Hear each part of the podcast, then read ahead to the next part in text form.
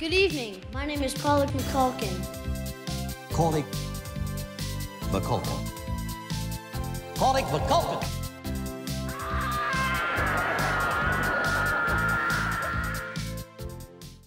Ja, liebe Zuhörer, heute gehen wir mal nach unseren langen Griffen über den großen Teich des Atlantik nach Amerika zurück nach Deutschland. Wir haben uns gedacht, in Deutschland gab es auch gute Sachen.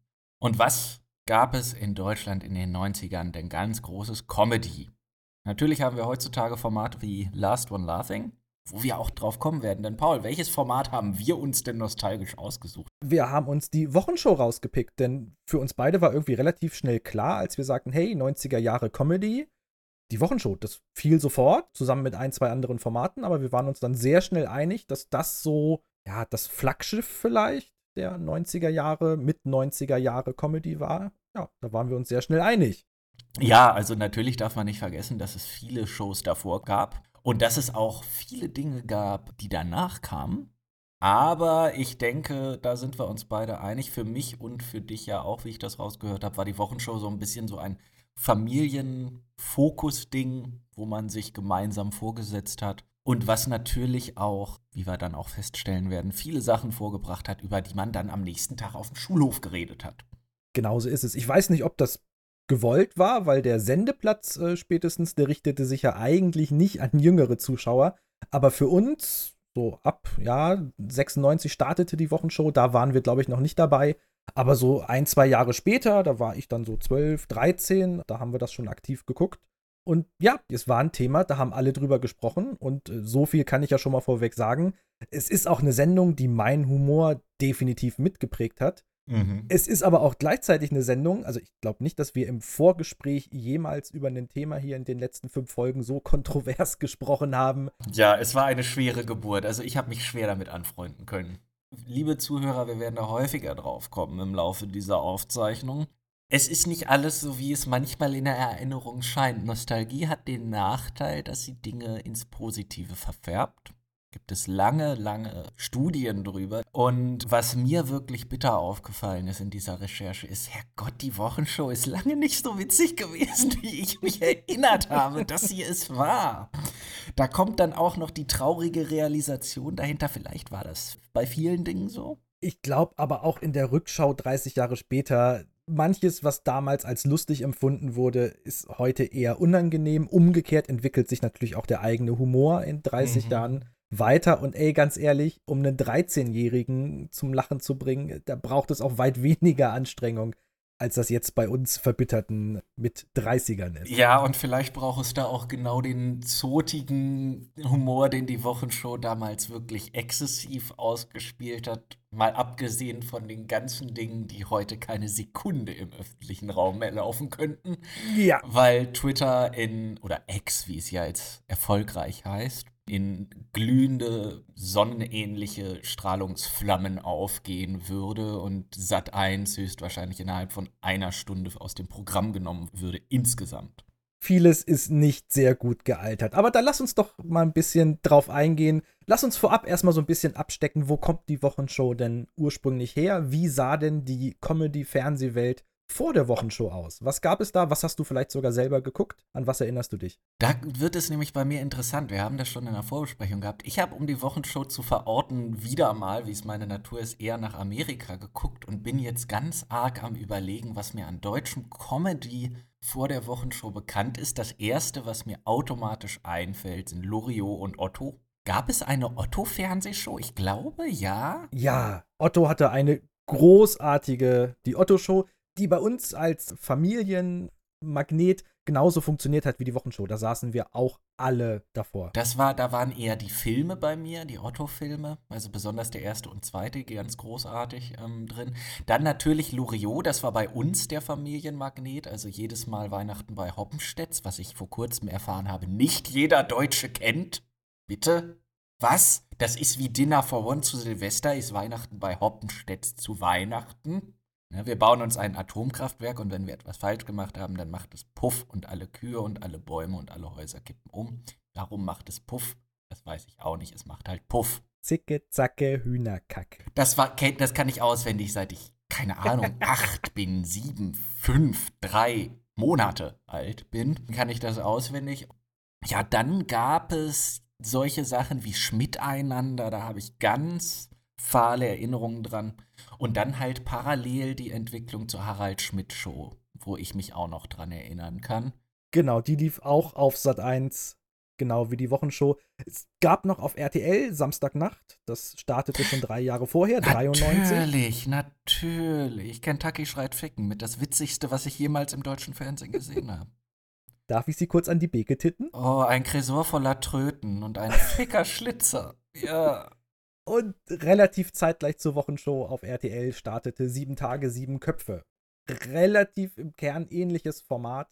Und generell lag das vielleicht auch alles so ein bisschen damals in der Luft. Denn was die Wochenshow ja ausgezeichnet hat, war diese Mischung aus Politik, Satire und, und Sketch-Comedy. Mhm. Und du hast eben schon die Otto-Show erwähnt. Wofür war die Otto-Show berühmt? Die Otto-Show war berühmt dafür, dass sich Otto mit allerlei Tricktechnik in berühmte Edgar Wallace-Filme reingeschnitten hat und Szenen verändert und verfremdet hat. Und letztendlich, was sehen wir bei der Wochenshow? Genau dasselbe, nur eben mit Politiker-Interviews und, und Szenen mit Politikern. Ja. Das war schon alles sehr, sehr, sehr zeitgeistig.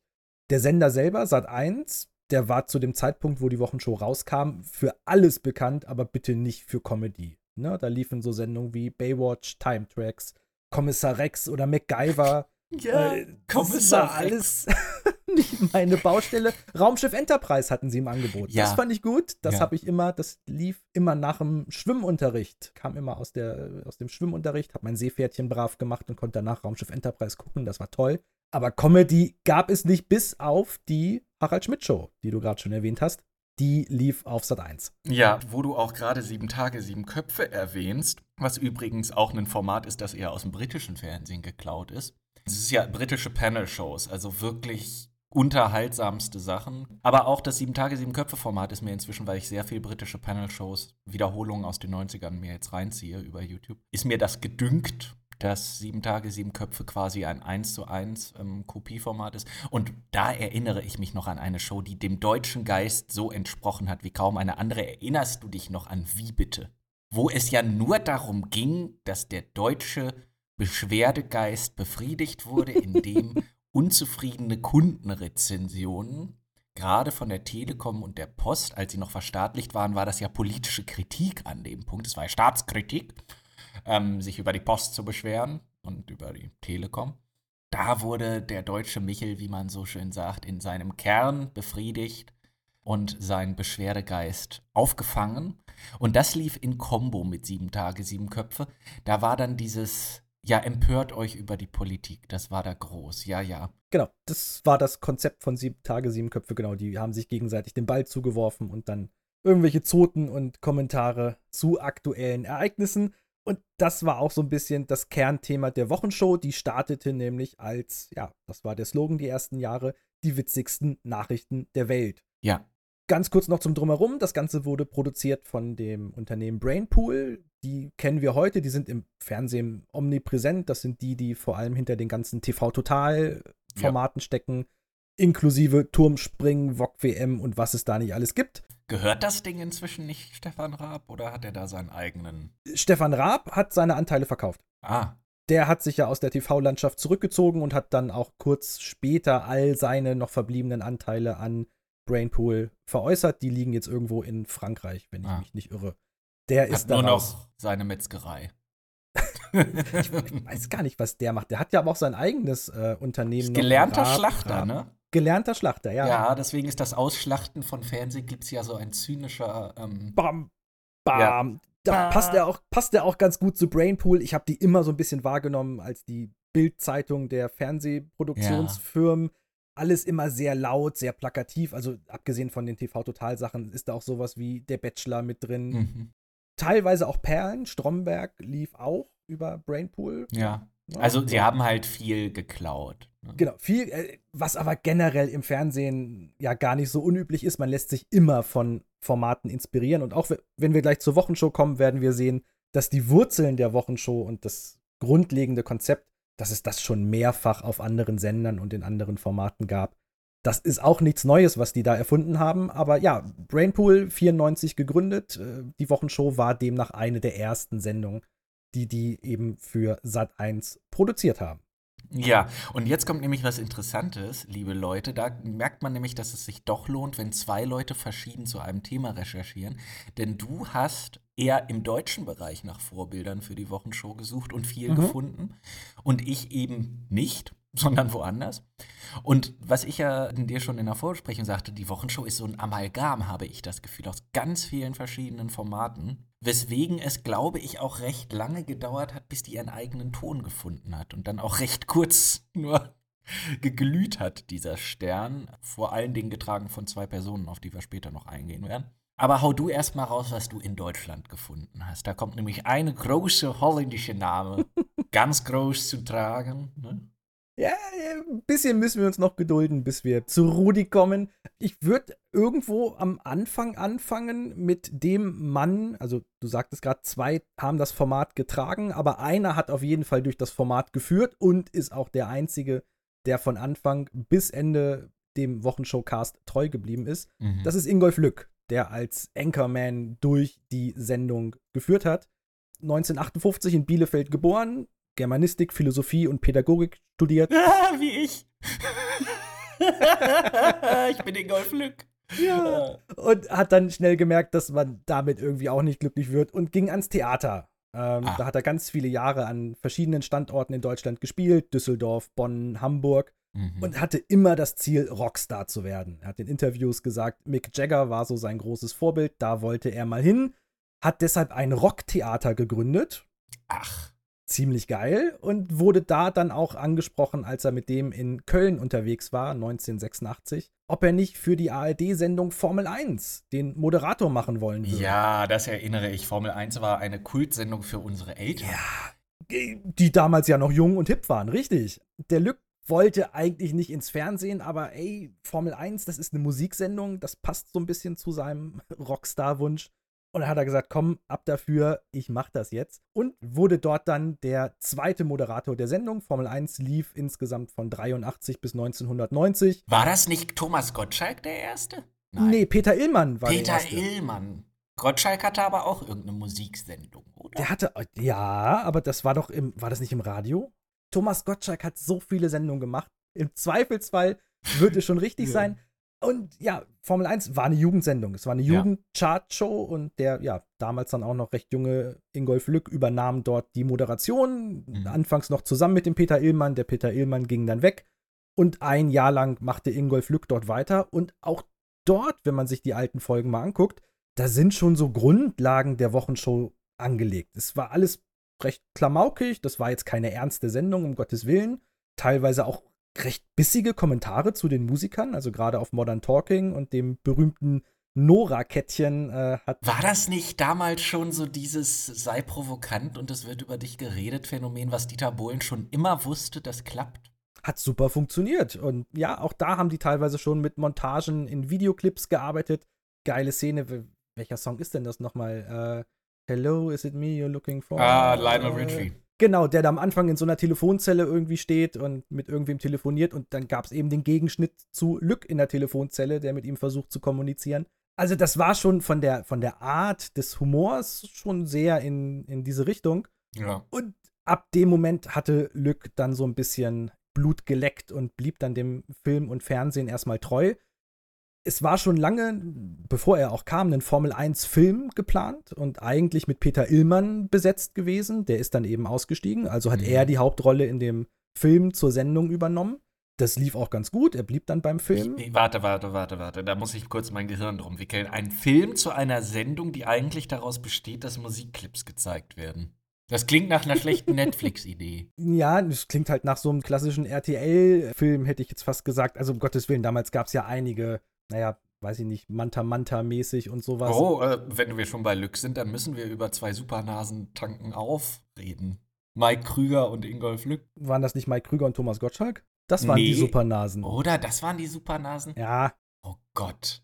Dann siehst du, bei Ingolf Lück ist erstmal die Nase drin. Ja, äh, sicher. Also, da reiht er sich ja auch super ein bei den beiden Kollegen. Ja, in dem Formel-1-Film, wie gesagt, so ein bisschen, äh, ja, Manta-Manta-mäßig hätte ich jetzt fast gesagt eine Automechanikerin, die davon träumt, äh, eine Karriere als Popsängerin zu machen und mit ihrem Demo-Tape durch die verschiedenen Sendungen tourt. Total absurd, aber es hat den Leuten offensichtlich gefallen und kurz danach spielte er in Peng, du bist tot, ein Klassiker der deutschen Filmgeschichte, hätte ich jetzt fast gesagt.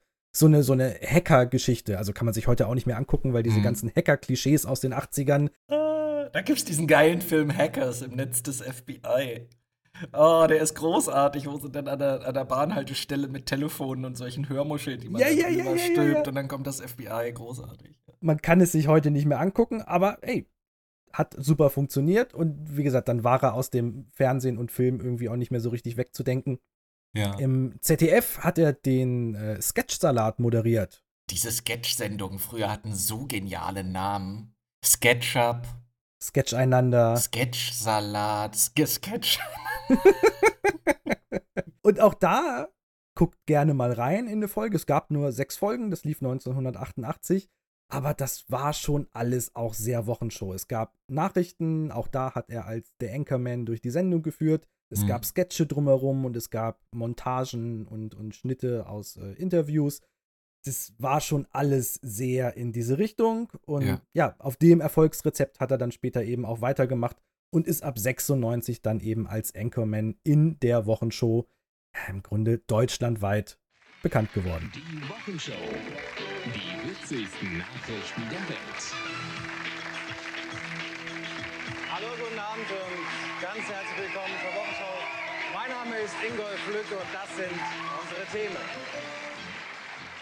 Ja, und dann fängt die Wochenshow an und ich habe ja die ersten zwei Folgen mir komplett angeguckt. Ich habe mal wieder viel zu viel recherchiert, in dem Sinne, dass ich insgesamt, glaube ich, mindestens sechs Stunden Wochenshow geguckt habe. Und das witzigste Phänomen, das mir passiert ist, also neben den drei Sketchen, über die ich lachen musste, war, dass ich mich tatsächlich an den allerersten Sketch mit Marco Rima in der Wochenshow noch erinnern konnte, wo Marco Rima einen überforderten Journalisten spielt, der gar nicht mit dem der Interviewperson geredet hat. Und was mir halt aufgefallen ist, weil ich ja auch das geguckt habe, um jetzt zu gucken, wann, wann kommen jetzt unsere, unsere Hausnummern, die man halt kennt, Engelke, Pastewka und so. Es war ja am Anfang wirklich nur, wie ich hier geschrieben habe, Ausschnitt X ist eigentlich Y. Ne, wir zeigen Ausschnitt X aus dem Fernsehen und entweder wird der nachsynchronisiert, das kam aber auch eigentlich erst ein bisschen später, im Wesentlichen wurde dann irgendwas gezeigt und dann wurde nicht gesagt, was da wirklich passiert ist, sondern äh, Norbert Blüm hat Marihuana geraucht. Oh, hier, nimm doch mal die Pfeife, lieber Helmut. Genau, wir sehen Helmut Kohl im Plenarsaal sitzen und an einem Telefon sprechen und er wird eben nachsynchronisiert. Ja, hallo, ja, ja, ich hätte gern. Und dann sehen wir den Gegenschnitt in der Pizzeria. Was? Sie wollen, ah ja, 12 Pizza Salami, 36, ja, ja, ja okay. Ja, ja. Ah, ja, Helmut Kohl ist dick und bestellt Pizza. Okay. Obwohl ja eigentlich Helmut Kohl immer so ein bisschen dann auch so gesprochen hat. Also. Ja, also, wir haben es ja schon angekündigt. Man kann sich das nicht mehr alles so ganz gewinnbringend äh, anschauen. Und das sind noch die harmlosen Dinge. Das sind noch die harmlosen Dinge. Also es gibt einige, du hast es schon gesagt, die auch ja, inzwischen. Äh, die einen wütend machen, wenn man sie sieht heutzutage. Wirklich wütend machen. Aber da kommen wir später zu.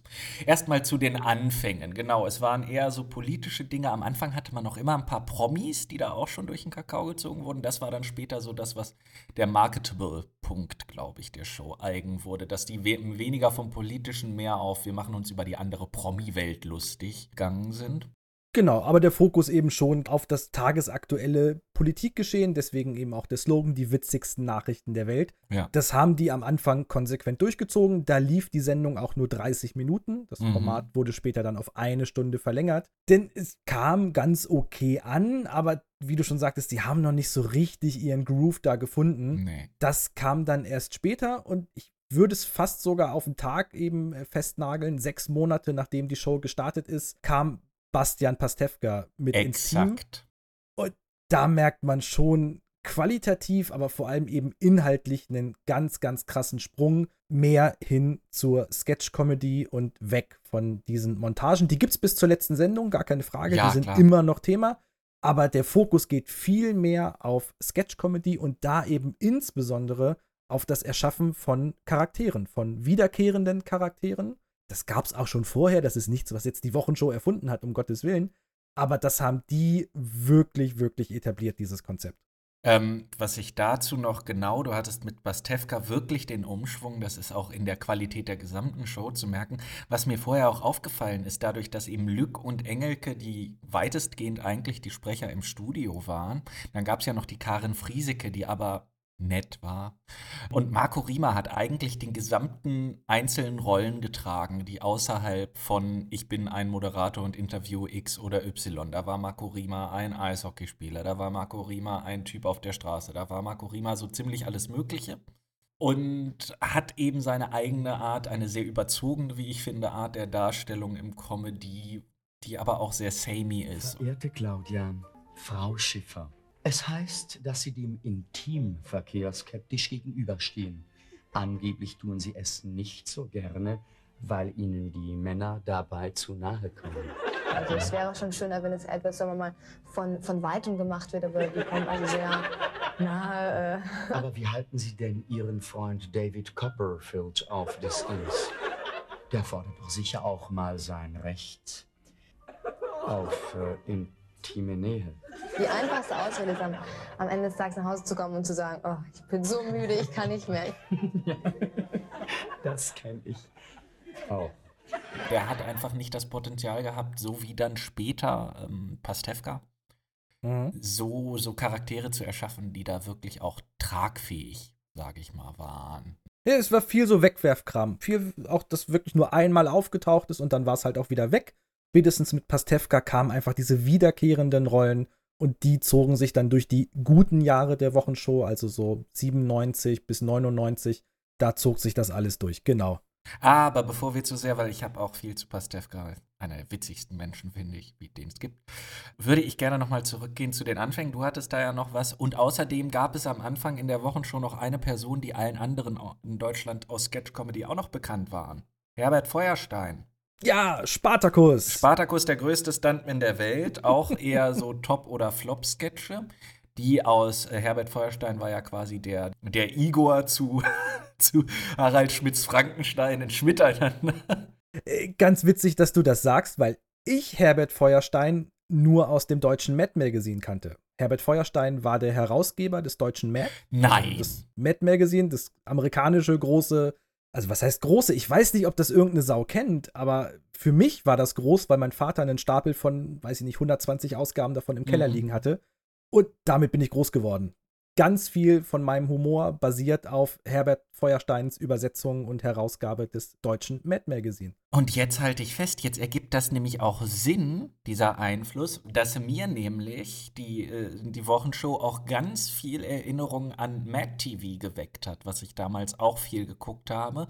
Die Wochenshow hat mitunter eins zu eins Sachen aus Mad TV übernommen. Diese Dating-Kabine, die sie auch bis zum Ende durchziehen, das ist Lowered Expectations aus Mad TV. Eins zu eins das Segment und auch viel dieses wirklich sehr klamaukigen, zotigen Humors. Das war ganz viel Mad TV.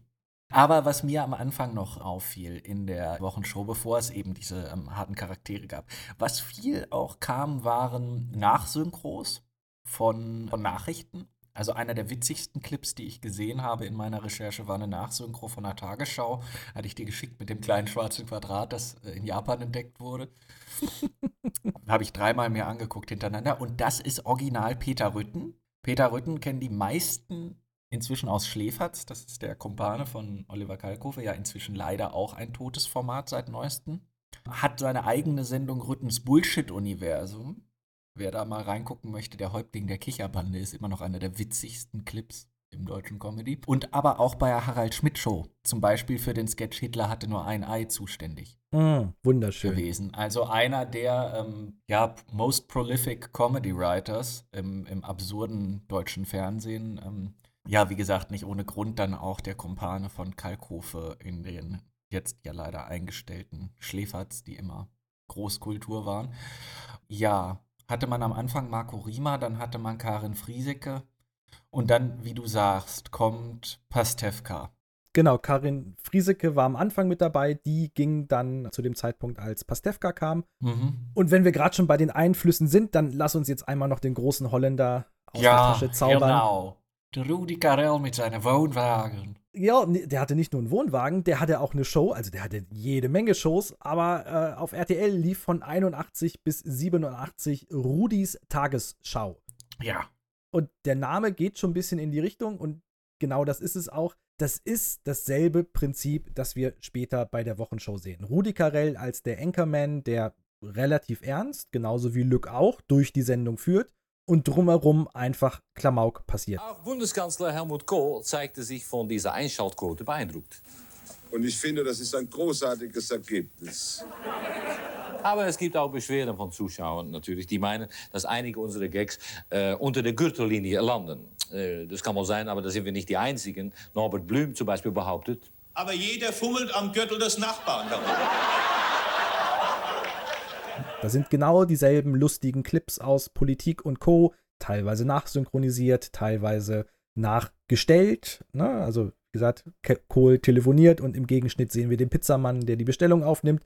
Sowas gab es da auch alles schon. Das ist, ich will nicht sagen eine 1 zu 1 Kopie, aber es ist schon nicht zu verleugnen, dass das konzeptionell und inhaltlich sehr davon inspiriert wurde. Inspiriert wurde, genau, aber auch inspiriert ist.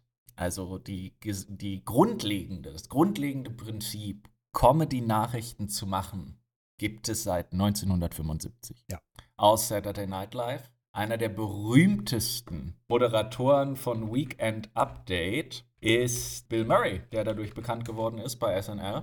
Da haben wir dann noch Chevy Chase, war der Erste, der das moderiert hat. Dan Aykroyd, Bill Murray, also die ganzen großen Comedians, die dann in den 90ern auch hier in, und 80ern in Deutschland anerkannt wurden. Und es läuft bis heute mit Colin Jost und Michael J. ist immer noch witzig. Und bringt auch heute noch Talente hervor oder fördert zumindest ihre Karrieren. Ne? Also wenn du da sowas wie, wie den Andy Samberg oder Tina Fey, Zuletzt Pete Davidson. ja, selbst Adam Sandler hat Ja. seine, wenn nicht Ursprünge, dann aber zumindest einen großen Teil seiner Karriere eben auch SNL zu verdanken. Also Ja. das ist in Amerika nach wie vor die Kaderschmiede Nummer eins, wenn es um Comedy geht. Punkt. Ja, dann eben auch noch, was mir aufgefallen ist, ja eine Sendung, die ich sehr feiere, Colbert Report, was ja auch nur ein Ableger von der Daily Show war.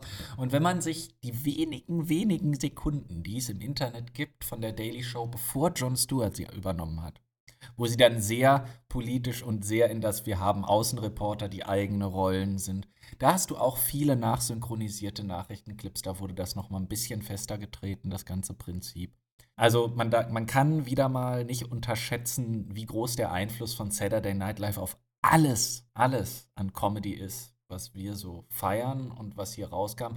Und natürlich äh, muss man auch noch mit, mit Rudi Carell sagen, wie viel ähm, die Holländer, gerade James de Mol und auch Rudi Carell und so, ähm, für eine große äh, Mareike Amado, kennen alle noch aus den 90er mit die Glücksritter. Ein großer holländischer Einfluss in der deutschen Comedy, auf jeden Fall. Heinche ist auch Holländer. Hm? Mama. Ja, ja, Peter Alexander, die großen Nietnagel-Filme. Ähm, die Lümmel von der ersten Bank. Oh Gott, das ist. Nicht erwartet, dass wir in der Wochenshow-Folge über die Lümmel.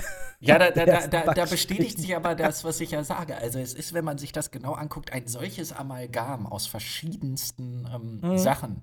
Ne, was wir ja auch festgestellt haben, es lief teilweise parallel mit Switch. Switch kam später, hat sich dann aber später auch Sachen aus Switch gegriffen. Genau, teilweise ja auch äh, Schauspieler aus Switch, die abgewandert sind zur Wochenshow und wieder zurück. Genau, genau. Und wir, das grundsätzliche Prinzip, aber eben diese, diese Politiker-Parodien und solche Geschichten, ist, wie gesagt, nichts, was die Wochenshow erfunden hätte. Das ist Ja. einfach was, was auch so ein bisschen da im Zeitgeist rumwaberte. Äh, Relativ zeitgleich äh, lief zum Beispiel Michael Mittermeier, wenn wir beim Thema sind, äh, Comedy, die mich prägte. Sein Programm Sept startete auch 96 und was machte er in Sept? Er parodierte TV und Fernsehen. Ja. Und äh, wird auch in der, in der ja, Art des Humors gar nicht so furchtbar weit weg von, von Wochenshow und Co. Was auch zeitgleich lief, kennen jetzt vermutlich die wenigsten, aber war insbesondere im, im Radio ein großes Ding. Parodien auf Politiker, teilweise kamen die dann sogar auf CD raus, sowas wie die Kanzler-WG. Weiß nicht, bei Ja. wem da jetzt was klingelt. Elmar Brandt äh, als Elmar Brandt, ja, es gab auch den Steuersong von Gerhard Schröder. Stimmt, das war doch als Matze Parodie auf Knob. den Lars Ketchup Song. Ja, äh, ich erhöhe das hatte ich als die Steuern. Single, Paul, das hatte ich als Single. Und das Ganze fußte einfach nur darauf, dass der so lustig die Stimmen vom Kohl und dem Schröder nachmachen Ja. konnte. Und das war eine Zeit lang einfach Humor, der war omnipräsent. Das ist was, Ja. das findest du heute nicht mehr. Also schalt mal ins Fernsehen rein und versuch mal irgendwie, also überhaupt schon mal Sketch-Comedy zu finden. Das Ja, schon schwierig. schwer. Und so, ja, Politiker oder generell prominenten Parodien, es ist schwierig. Du hast eine Sendung wie SNL in Amerika, ja, die parodieren, ja, sicher. Und da gibt es auch äh, durchaus den ein oder anderen Imitator. Jim Carrey ist berühmt geworden als äh, der, der alle anderen nachmachen kann, ähm, sowohl optisch wie auch äh, akustisch. Aber das ist ein kleines Segment, das ist nichts Großes. Und wie gesagt, da hattest du eine Zeit, so Mitte der 90er bis, bis Anfang der 2000er, Ja. wo dieses ganze Thema Parodie, Persiflage, wo das einfach, ja, aus der Comedy nicht wegzudenken war. Und da grätschte die Wochenshow eben voll rein und traf damals auch voll mein Humorzentrum. Äh, das hat das komplett übernommen, ja. Ja. Jetzt sind wir so ein bisschen an einem Scheidepunkt, wie wir das Ganze weitererzählen. Also wir haben einmal natürlich die Wochenshow und da hätten wir natürlich die großen Charaktere und die großen Kultsketche. Aber ich glaube, da müssen wir vorher auf die beiden Leute eingehen, die eigentlich dazu beigetragen haben, dass es diese Charaktere überhaupt gab. Ne? Ja, lass es uns machen. Lass uns, lass uns mit der Dame anfangen. Lass uns mit der überraschenderweise älteren Person beginnen. Das hat mich in der Recherche aus den Socken gehauen. Anke Engelke ist 58 Jahre alt. Heilige Scheiße, das hätte ich nicht gedacht. Wenn man viel lacht, bleibt man jung. Das ist der Beweis. Und viel gelacht hat sie in ihrem Leben. Sie trat schon als Kind im Fernsehen auf, damals Mhm. in, einem, in einem Kinderchor.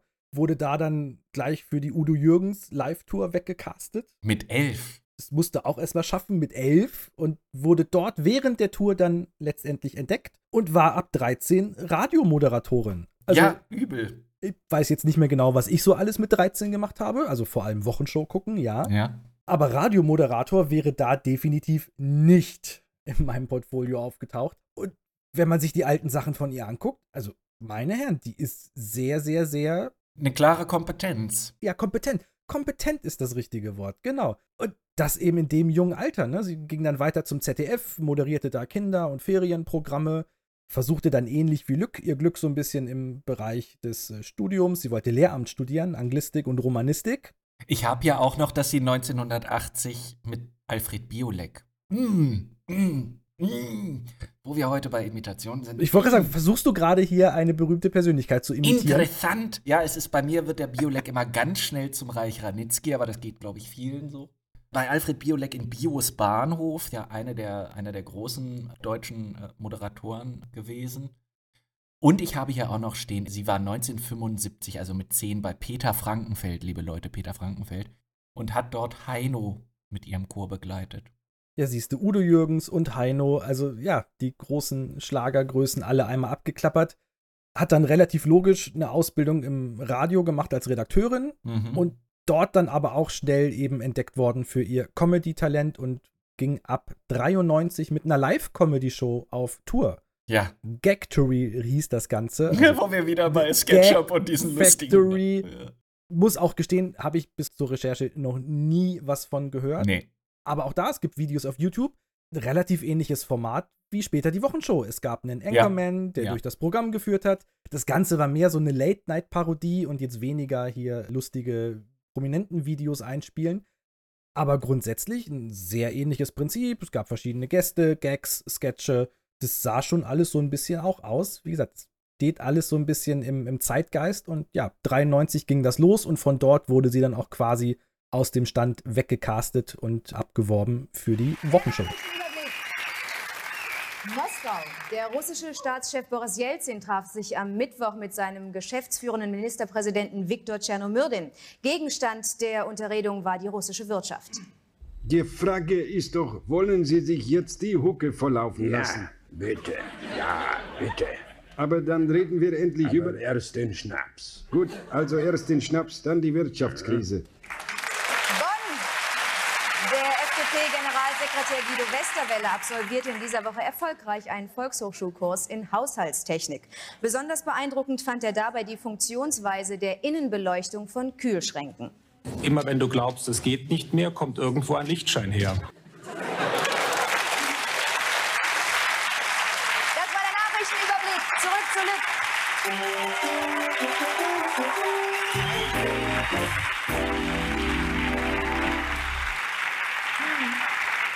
Danke.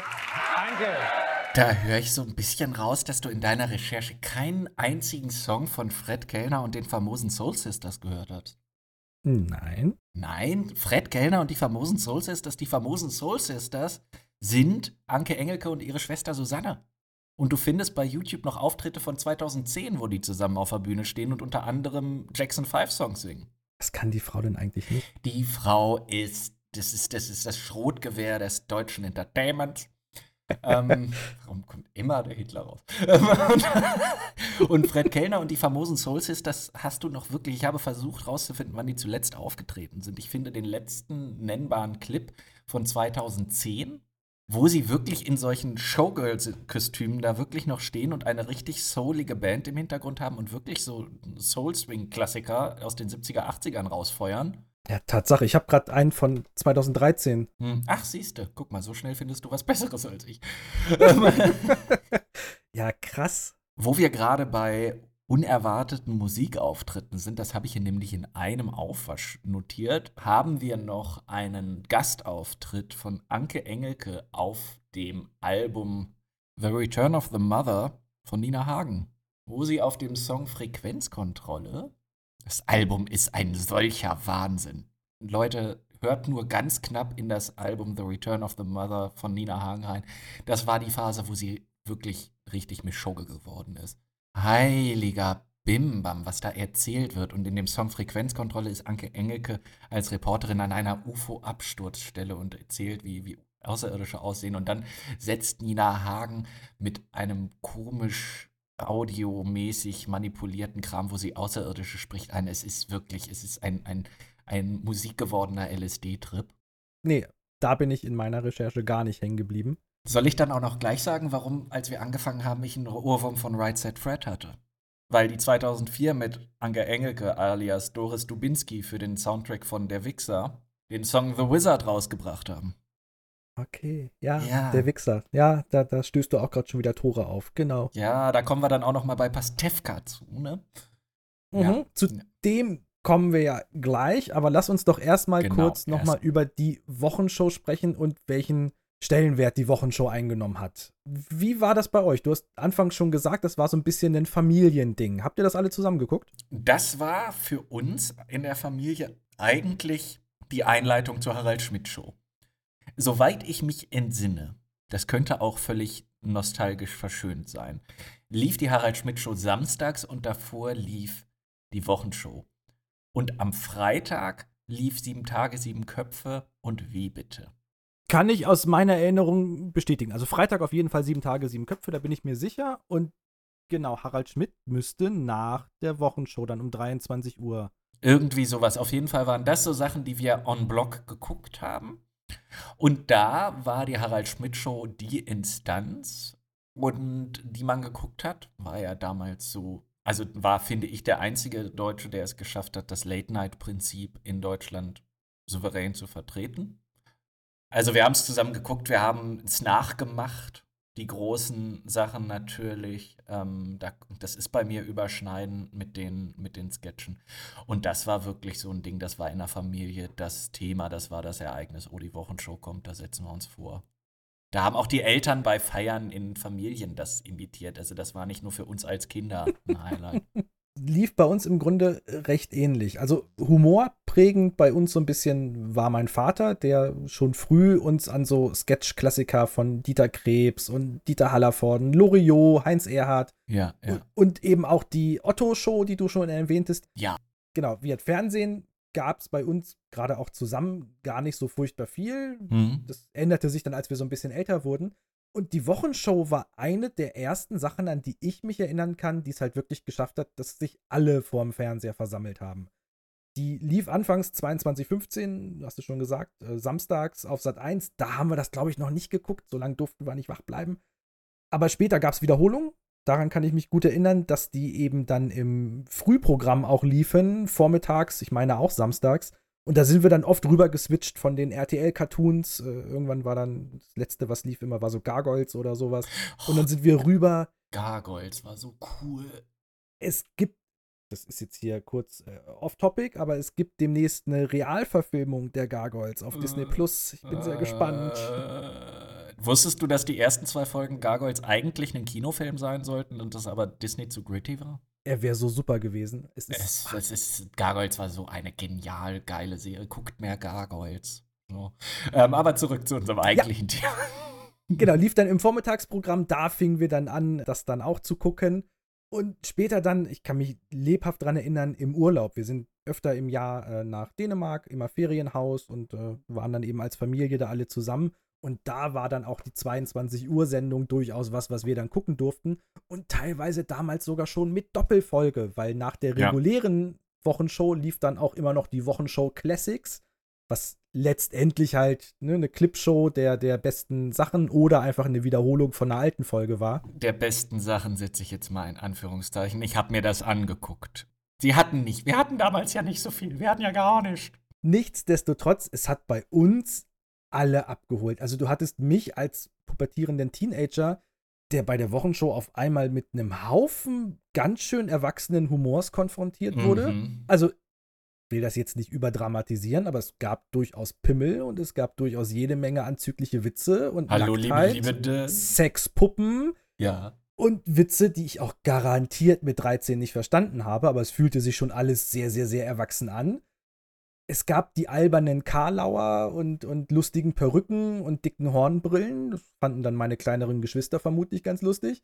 Und es gab eben den Humor und die Parodien auf Politiker, die ich garantiert auch nicht alle verstanden habe, Nö. die dann meine Eltern wieder abgeholt haben. Also es war schon für alle so ein bisschen was dabei. Wie gesagt, eine der ersten Sendungen, wenn nicht die erste, an die ich mich so erinnern kann, wo wir uns alle versammelt haben. Das hat später dann nur noch Akte X geschafft. Äh, sonst oh, okay. haben wir sehr wenig zusammen geguckt und dass ich die beiden jetzt mal in einem Satz zusammen erwähne, ist auch irgendwie so ein bisschen strange. Aber okay. Es gibt eine der witzigeren Sachen noch, die Akte X-Verarschung aus der Wochenshow mit, mit Agent Halligalli, gespielt von Anke Engelke. Warum habe ich die denn nicht Malda, schicke ich dir nachher nochmal. Geht so, geht so, Peter, wie man so schön sagt. Okay. Hat witzige Anleihen. Hat witzige Anleihen. Ist, ist finde ich, eher kameratechnisch interessant nah dran. Also da hat sich jemand wohl sehr viel Mühe gegeben, dass ähm, von der Darstellung sehr zu imitieren. Das haben sie aber grundsätzlich. Also immer wenn diese Szenen waren, wo sie in irgendwas rein retuschiert oder irgendwas nachgestellt wurde, also wenn du irgendeine Fern Fernsehkonferenz, eine Pressekonferenz irgendwo hattest und der Politiker kommt da rein und setzt sich an den Tisch und es sind die Gläser da und alles. Und die haben das dann nachgebaut, um dann ihren Gag halt zu machen. Da gab es dann denselben Tisch und dieselben Gläser. Die Beleuchtung war immer recht ähnlich. Also die haben sich da schon echt Mühe gemacht also um Gottes Willen, du hast natürlich sofort gesehen, dass das nicht dieselbe ja. Aufnahme ist. Allein schon, weil die Kamera in der Regel eine andere war oder der Blickwinkel. Also das war jetzt kein Fake News in dem Sinne, aber die haben sich schon Mühe gegeben mit Requisite und allem, was so dazugehört. Das auf jeden Fall. Set-Designer sind sehr leidenschaftliche Menschen und kriegen dafür, finde ich, oft viel zu wenig Credit. Weil gerade solche Sachen, ähm, ne, das sind Sachen, die dann auch dann gerne in Nitpicking-Videos von sechs Stunden über einen Film bei YouTube zerlegt werden. Ja, aber in der einen Szene war die, die Flasche Wasser, die er in der Hand hatte, nur noch ein Drittel so voll wie in der anderen Szene. ja, dann kriegt das mal, kriegt das mal zusammen an verschiedenen Drehtagen. Wer weiß, wie so ein Dreh abläuft, dass damit unter Wochen zwischenliegen können. Mhm. Ja, Gibt es bei Star Trek einen Typen, der hat damit seine Karriere gemacht, Backmesser. Der hat ganze Reihen an Büchern rausgebracht, wo er Episode für Episode jeder Serie auseinandergenommen hat, nur Kontinuitätsfehler. Und es gibt Leute, die kaufen das und lesen sich das in Ruhe durch, ja. Hatte ich drei Teile von. Alles über Deep Space Nine. Die klingonische Schminke an der einen Stelle war aber anders. Ganze Absätze hat er sich drüber aufgeregt in einem widerlichen Tonfall. Apropos aufregen, aufgeregt hat sich auch Anke Engelke über die ersten Folgen der Wochenshow. Also sie hat später mal in einem Interview gesagt, dass ihr die ersten Folgen, so ungefähr das erste halbe Jahr, dass ihr das alles rückblickend betrachtet furchtbar peinlich ist und ich zitiere, die Folgen hoffentlich in der Fernsehhölle landen. Ach, wieso? Hat sie da Ausführungen gegeben? Sie ist jetzt nicht ins Detail gegangen, aber sie meint vermutlich das, was wir eingangs auch schon so ein bisschen erwähnt haben, dass das alles noch sehr auf diese ganzen, ja, Politik, Humor, Satire, Nachsprechen, dieses Halbstundenformat, das war wirklich gefüllt von diesen Geschichten und hatte ganz wenig eben zu tun mit dem, was wir beide eben auch mit der Wochenshow im Rückblick verbinden, nämlich Ja. die Charaktere, insbesondere eben der Bastian Pastewka, als der dann kam, hat wohl so ein bisschen das Format gerettet, sagte sie. Ja, lass uns das doch dann einfach mal auch als Überleitung nehmen, Ja. um über Bastian Pastewka Über Bastian Pastewka zu hast reden. es eben schon gesagt und ich habe zu ihm nur eine Sache aufgeschrieben. Er ist vielleicht einer der witzigsten Komiker Deutschlands. Mhm. das hier mal zur Debatte stellen. Definitiv. Er ist eigentlich das perfekte Pendant zu Anke Engelke, was sich dann später in deren Karriere auch noch beweisen wird. Witzige Fakten zum Thema Bastian Pastewka. Bastian Pastewka war auf demselben Gymnasium, nämlich dem Clara Schumer Gymnasium in Bonn, wie Bernhard Hoeker. Ach, guck. Aber zwei Klassenstufen unter ihm. Das heißt, Bastian Pastewka wurde in den Pausen von Hoeker verprügelt, ja? Das ist ein guter, das ist ein guter Sketch. Das ist ein verpasster Sketch-Chance. Bastian Pastewka ist wie jeder vernünftige Mensch Studienabbrecher. Sind sie alle bei der Wochenshow. Soziolo Soziologie, genau, Soziologie, Germanistik und Pädagogik studieren wollen. Aber wir, wir wir können so ein bisschen hier Studiengang-Bingo spielen, ne? Also Pädagogik hatte der Lück, Germanistik hatte Engelke. Soziologie hat der Engelke auch. Ach, guck, siehste, siehste, ja, ja, wir Ja. haben's gleich. Soziologen werden oft zu Comedians, dir bleibt nicht viel über, du wirst entweder depressiver Philosoph oder Comedian. Wie du schon sagtest, 1999, also während seiner, seinem ersten Jahr in der Wochenshow, wurde er zum beliebtesten Komiker Deutschlands, laut Forsa-Umfrage gewählt. Was schon mal eine Hausnummer ist. Zu Recht. In Konkurrenz mit solchen Altgesteinen wie Otto Walkes und so. Ne? Hatte auch 1992 nämlich eine Comedy-Truppe mit Bernhard Hoeker. Die hießen, unglaublich witzig, halte ich fest, Comedy Crocodiles. Ja, ich weiß auch nicht. Also, das klingt wie ein. Sch da, da hätte man sich dann doch lieber eine KI, die einen Namen generiert, gewünscht. Ja, aber ist das jetzt im Tierlexikon einfach irgendeine Seite zufällig aufgeblättert? Ich weiß es nicht, ob es da vielleicht irgendwelche nostalgischen Anleihen gibt, die sie sich zum Vorgehen spielen, dass irgendwer, den sie toll finden und, und dann die hießen irgendwie Comedy Monkeys und wir sind jetzt aber die Comedy Crocodiles. Ich weiß es nicht. Da hat er auf jeden Fall seine ersten Erfahrungen gemacht im Comedy-Bereich. Vielleicht auch deswegen das Studium abgebrochen. Das lief nämlich ein bisschen über Kreuz. Und bekommt dann bei WDR die, in der Comedy-Sendung Lollo Rosso, nämlich mit anderen Leuten zusammen, das News-Comedy-Segment Wichtig. Da gibt es ein sehr interessantes Outtake-Reel auf YouTube, wo er mit Mona Sharma zusammen, die später bei Switch unter anderem die tollen Fernsehsendungen. Das ist ja absolut unglaublich. Das ist Mona Sharma. Ich muss mir an den Kopf fassen. Da hast du sie, äh, ihn als Teenager, sie soll ihn anmoderieren, ihn als frustrierten Teenager und sie kriegt es halt nicht hin, weil damals eben ein, äh, zwei Dinge schon ganz klar sind. Buddy Comedy und Gesichtsausdrücke von Bastian Pastewka sind pures Gold. Der Typ kann mit einem Gesichtsausdruck, einem einzelnen Gesichtsausdruck den Laden zum Lachen bringen. In den Outtakes hat er witzig, witzigerweise, es ist sein Go-To, wenn er was nicht hinkriegt, seine, seine Stimme zu verstellen in die typische Zitlauer-Stimme. Übrigens, und das ist ganz wichtig für jeden zu wissen über Bastian Pastewka, sein erster wirklicher Fernsehauftritt war 1994 beim WDR in der Rolle als Spinat. Bitte erklär uns das.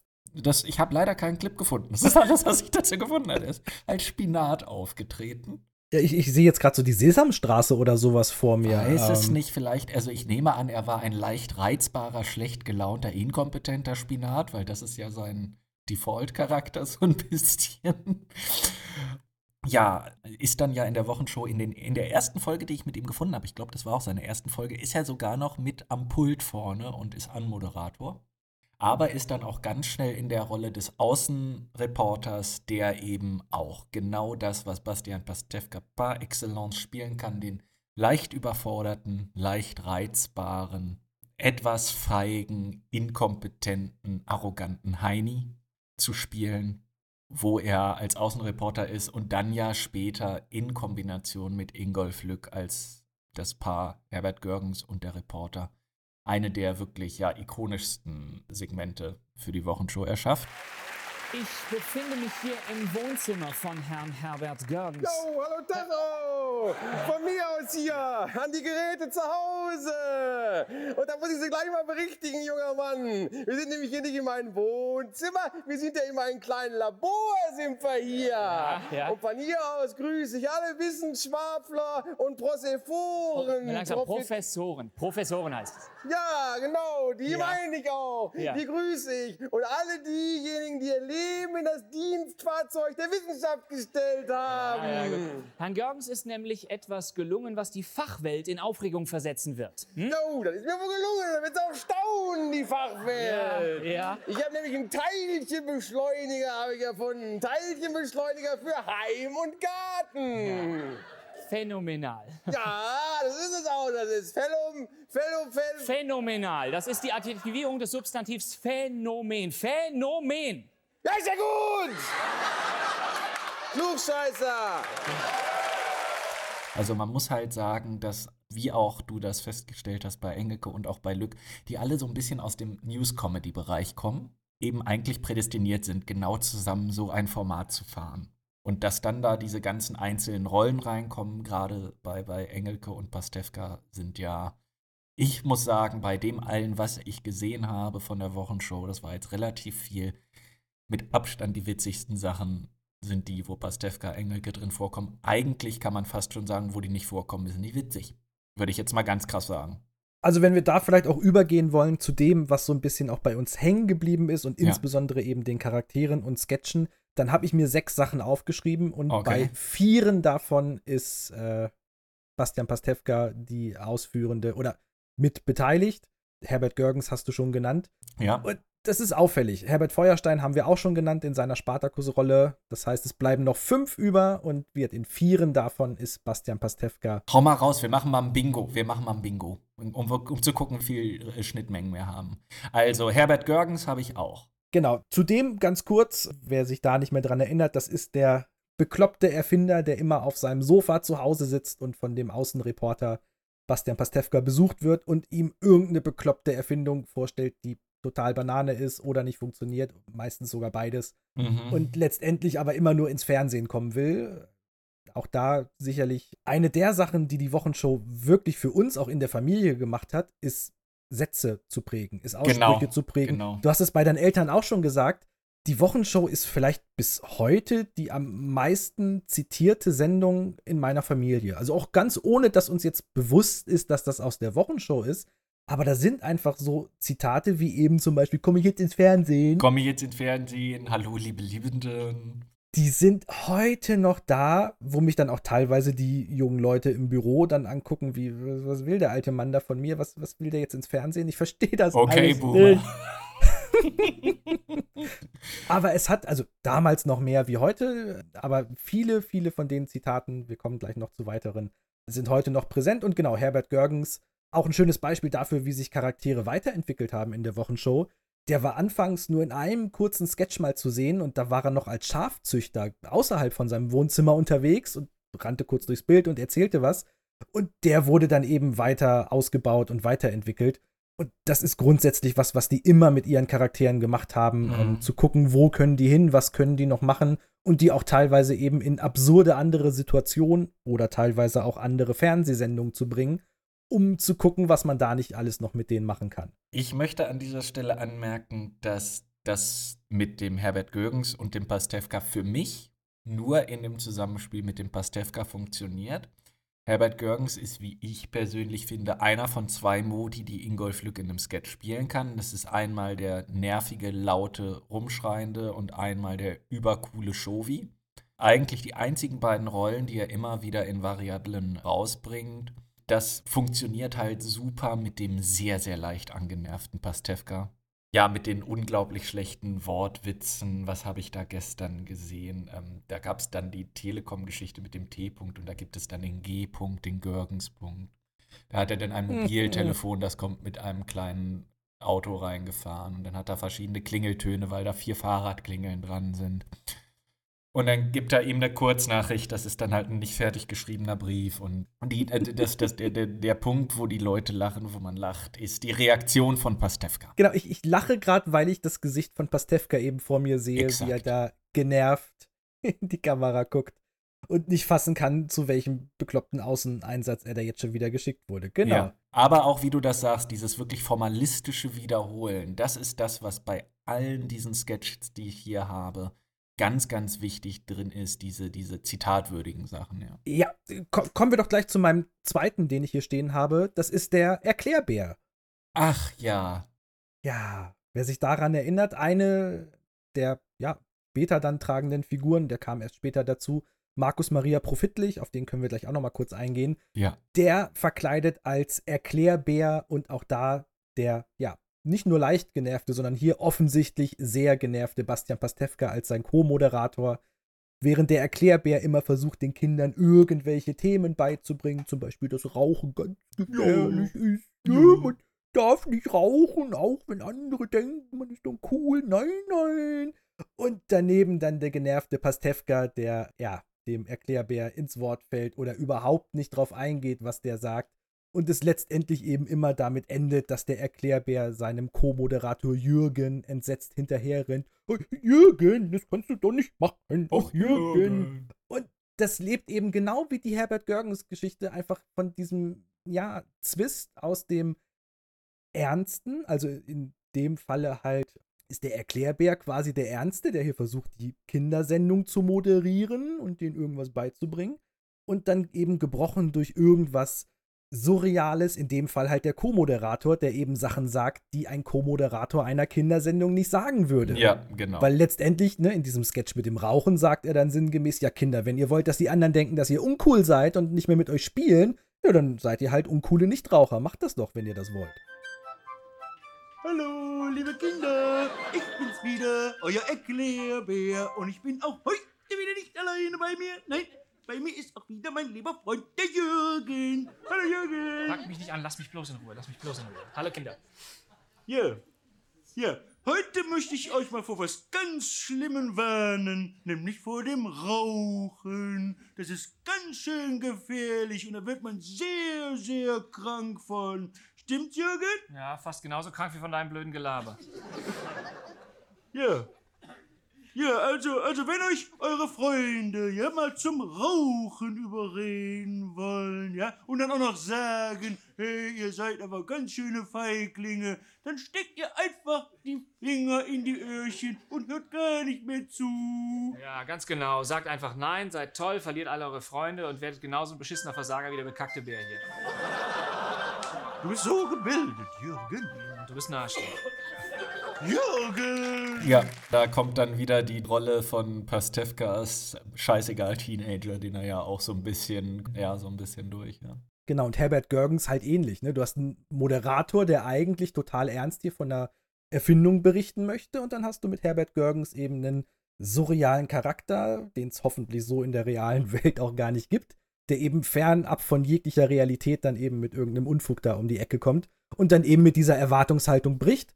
Und das zieht sich durch die ganze Wochenshow durch. Ne? Du hast mit Ingolf Lück eben immer den seriösen Anchorman. Ja, der Mhm. hat mal einen bissigen Spruch auf den Lippen, aber eigentlich führt er immer ganz souverän und sachlich durch die Segmente durch. Und abseits von ihm, links und rechts, da passieren die ganzen skurrilen Sachen und das ist einfach das Ding, was dann eben, ne, du hast die Erwartungshaltung, ich schalte hier mal rüber zu unserem Außenreporter, dann geht der Unfug los und das funktioniert, also damals funktioniert es besser als heute. Das ist so ein bisschen der Aufhänger der Wochenshow letztendlich. Auch zu dem Erklärbären nochmal, das ist ja eins der Formate, das dann in Mensch Markus transplantiert wurde, in die Spin-off-Serie, die Markus Maria Profitlich nach dem Ende der Wochenshow für sich gekriegt hat. Da ist dann eben der Partner dem in dem Sketch nicht mehr Pastewka und schon funktioniert es. Es nicht. funktioniert nicht. Genau. Weil äh, dann einfach der Überhang dieses Erklärbären so groß wird, es gibt keinen richtig guten Comedy, Comedic Foil, wie man ja sagt, wo dann das abgespielt wird. Und dann geht es einem nur noch auf den Senkel.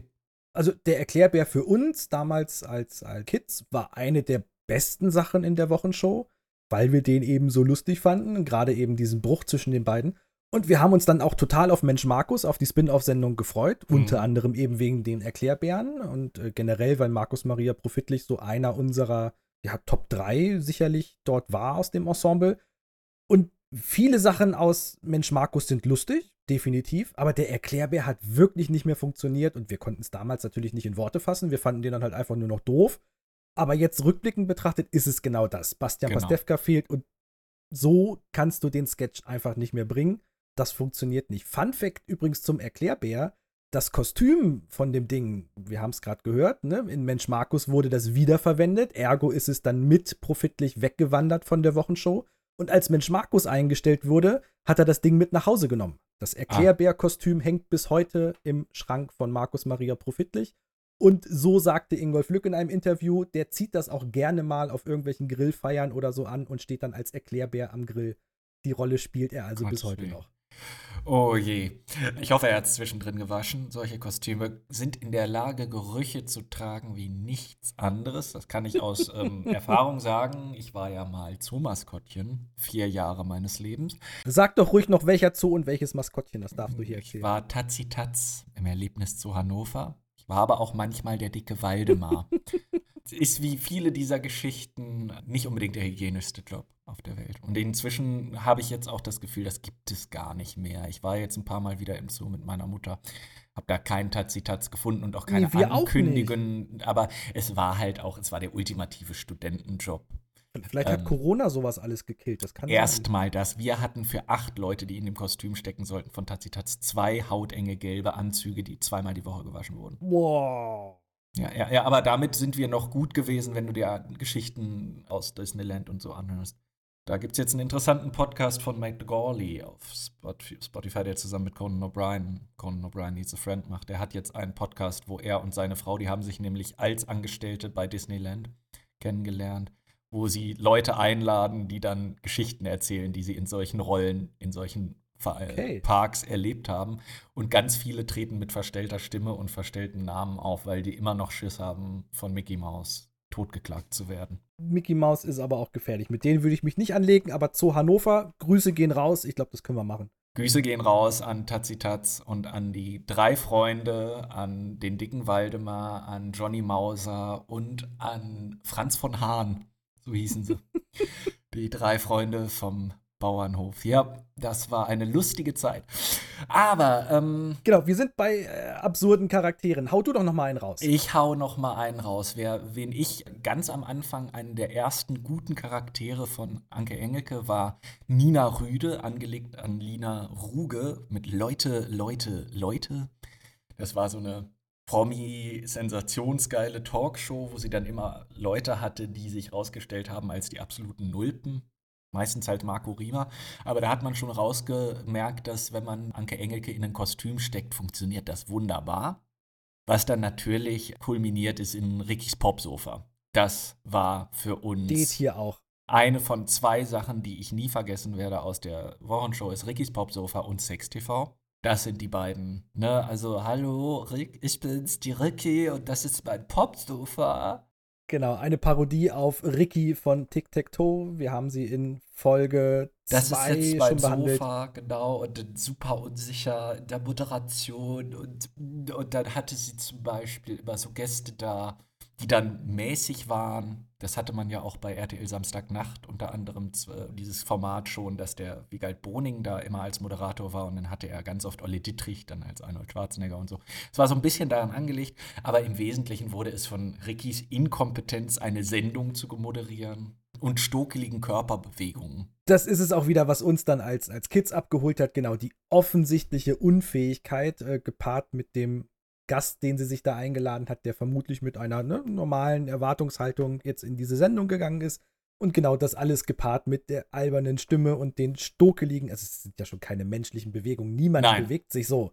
Da merkst du die, die, die, Ironie, dass das wirklich die kameraerfahrenste Frau ist, die dann natürlich am besten die Fehler spielen kann. Ne? Du musst, um so zu versagen, musst du wissen, wie du versagen musst, damit es wirklich authentisch rüberkommt.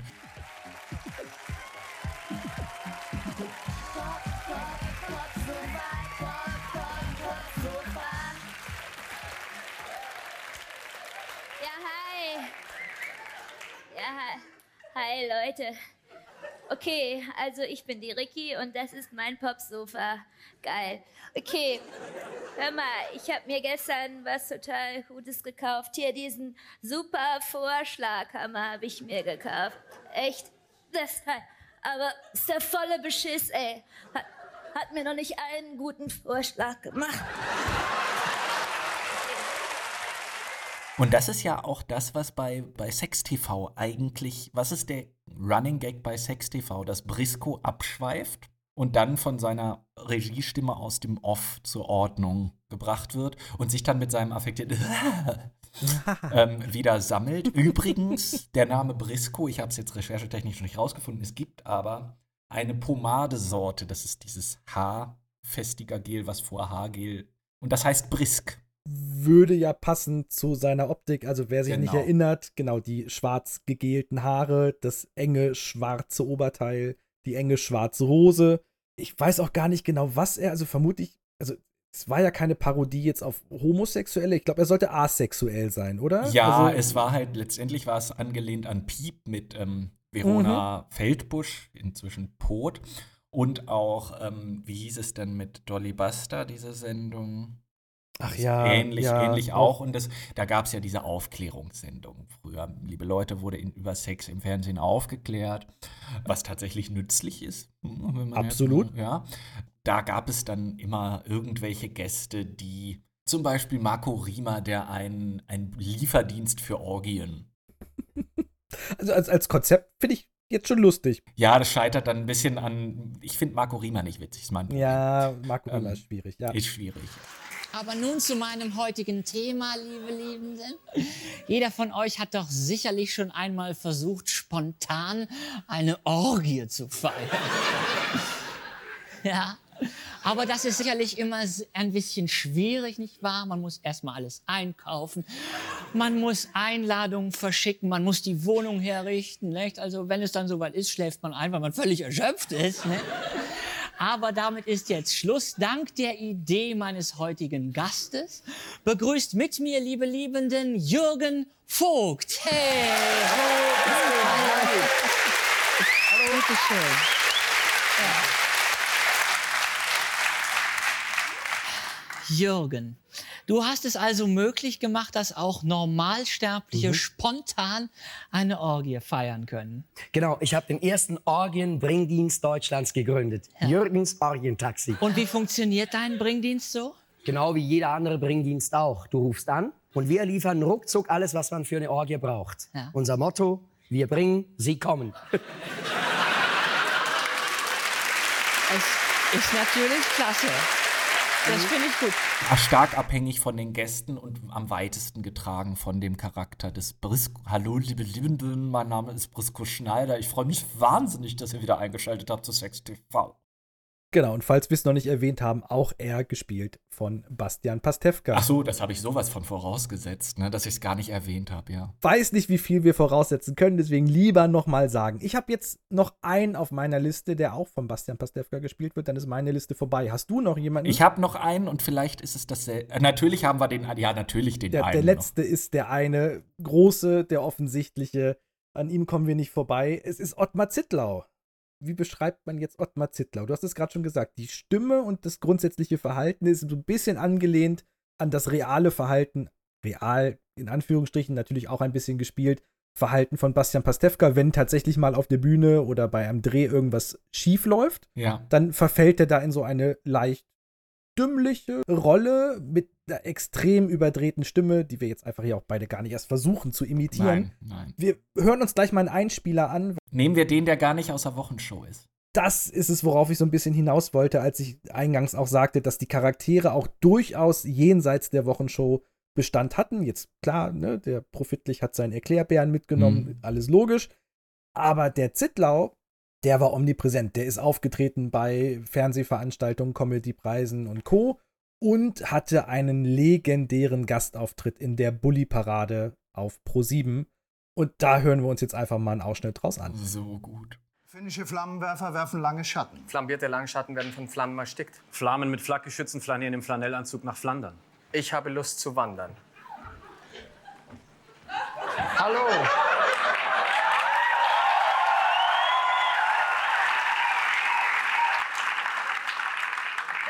Na, was läuft? ah,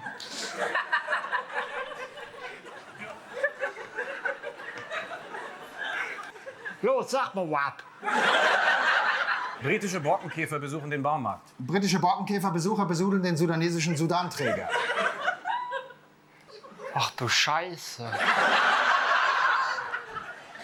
Ja, ha. Es ist so. Ich hatte mir mal aus. Transsilvanische Flugzeugträgerinnen tanzen Tarnkappen, tragen Tango. Ich hatte mal eine Tarnkappentante aus Tanzig, die sang und tanzte tagelang.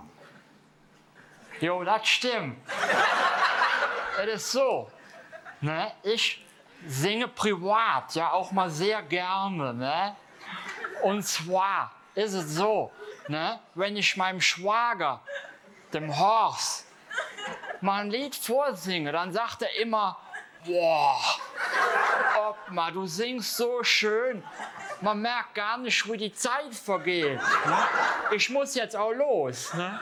Und das ist so ein schönes Kompliment dann, nicht wahr? ne? Oder was? Ne? Pieseln mich ja noch Jahre später. Das ist einfach. Den eben noch mal vor der Sendung mir angeguckt. Das war das letzte Sketch, den ich heute gesehen habe, bevor wir aufgezeichnet haben. Das ist eine gute Einstimmung, glaube ich, in, in das ganze Thema an und für sich. Und es zeigt halt einfach, was für ein großartiger ist Bastian Pastewka jemals aus einer Rolle rausgefallen, weil in der Rolle des Ottmar Zittlau bringt er alle dazu, mit ihrem Charakter zu brechen. Man hat es jetzt im Einspieler nicht gehört, aber der Cast der Bully-Parade muss sehr mit sich ringen, das ein oder andere Mal offensichtlich das Lachen verkneifen. Es gibt einen sehr interessanten Kommentar. Ich glaube, er ist entweder von Anke Engelke oder von, wie heißt der große Stimmimitator, der auch bei Last One Laughing war? Max Giermann. Max Giermann, wo einer von beiden bei Last One Laughing sagt, das Gefährliche an Bastian Pastewka ist, wir müssen in diese Rollen reingehen, um uns zu verstellen. Er muss rausgehen, um normal zu sein. Dieser Mann spielt keine Rollen, das ist, der ist nicht zum Lachen zu bringen. Er geht in die schlimmsten albernen Dinge so rein, wie man das vielleicht nur ja gesehen hat bei Mirko Nonchev.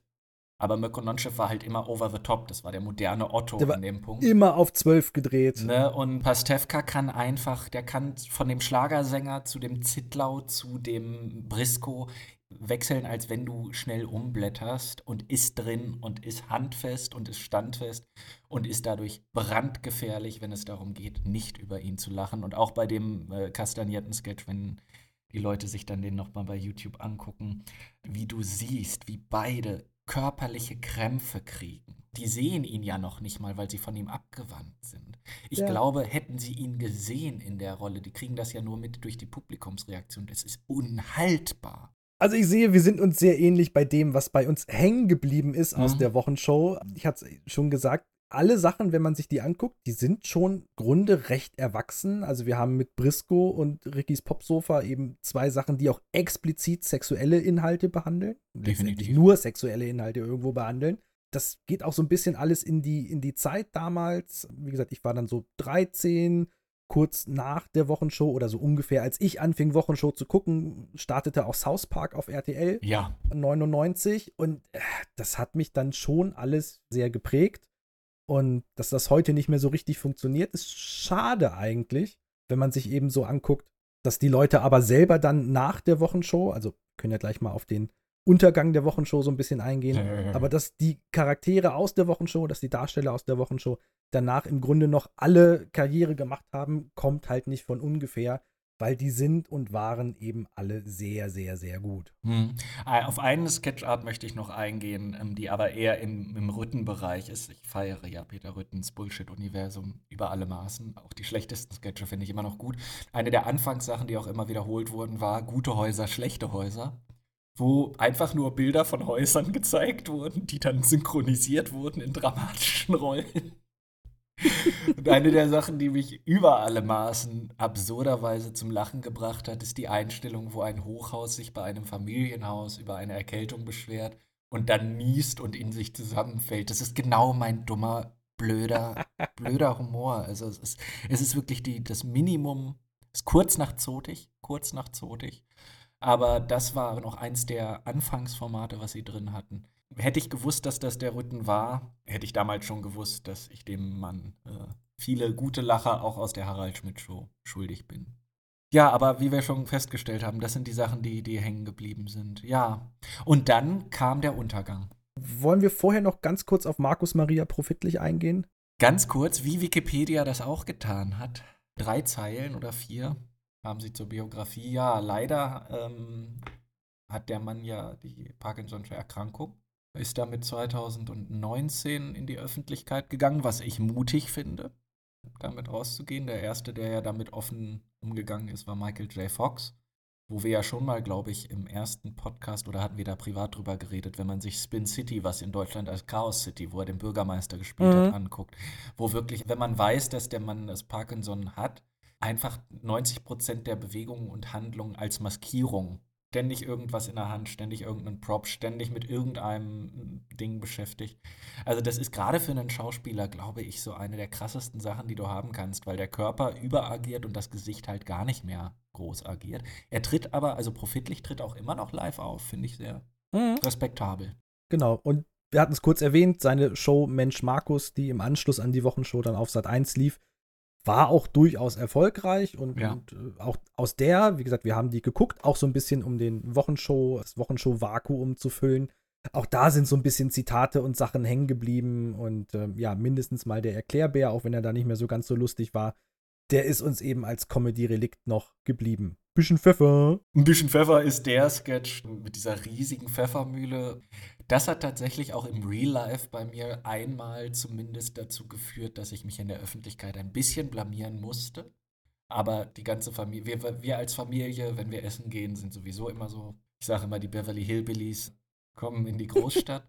und dann sitzen wir in einem italienischen Restaurant und kriegen unsere, unsere kleinen Vorspeisen. Und dann kommt ein Kellner mit so einer nicht so großen, aber doch einer überdimensionierten Pfeffermühle. Er hat nicht gefragt, ein bisschen Pfeffer, aber natürlich hat mein Gehirn das gesagt. Und ich musste über alle Maße anfangen zu lachen. Also ich nehme nicht an, dass der das verstanden hat, warum. Natürlich hat dann auch der Rest der Familie angefangen zu lachen. Der arme Mann wollte uns nur ein bisschen Pfeffer geben.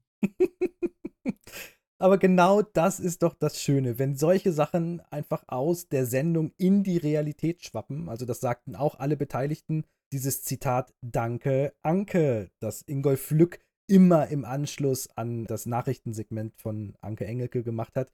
Das war eine Zeit lang einfach ein geflügeltes Wort im, im deutschen Sprachgebrauch und keine Anke dieser Welt in Deutschland konnte sich Mitte der 90er bis Anfang der 2000er vor Danke, Anke Sprüchen retten. Was ich als jemand mit dem Nachnamen Schmidt, ne, der große Song damals, Oh shit, Frau Schmidt, äh, ach, von wem war denn der nochmal? Ähm, oh.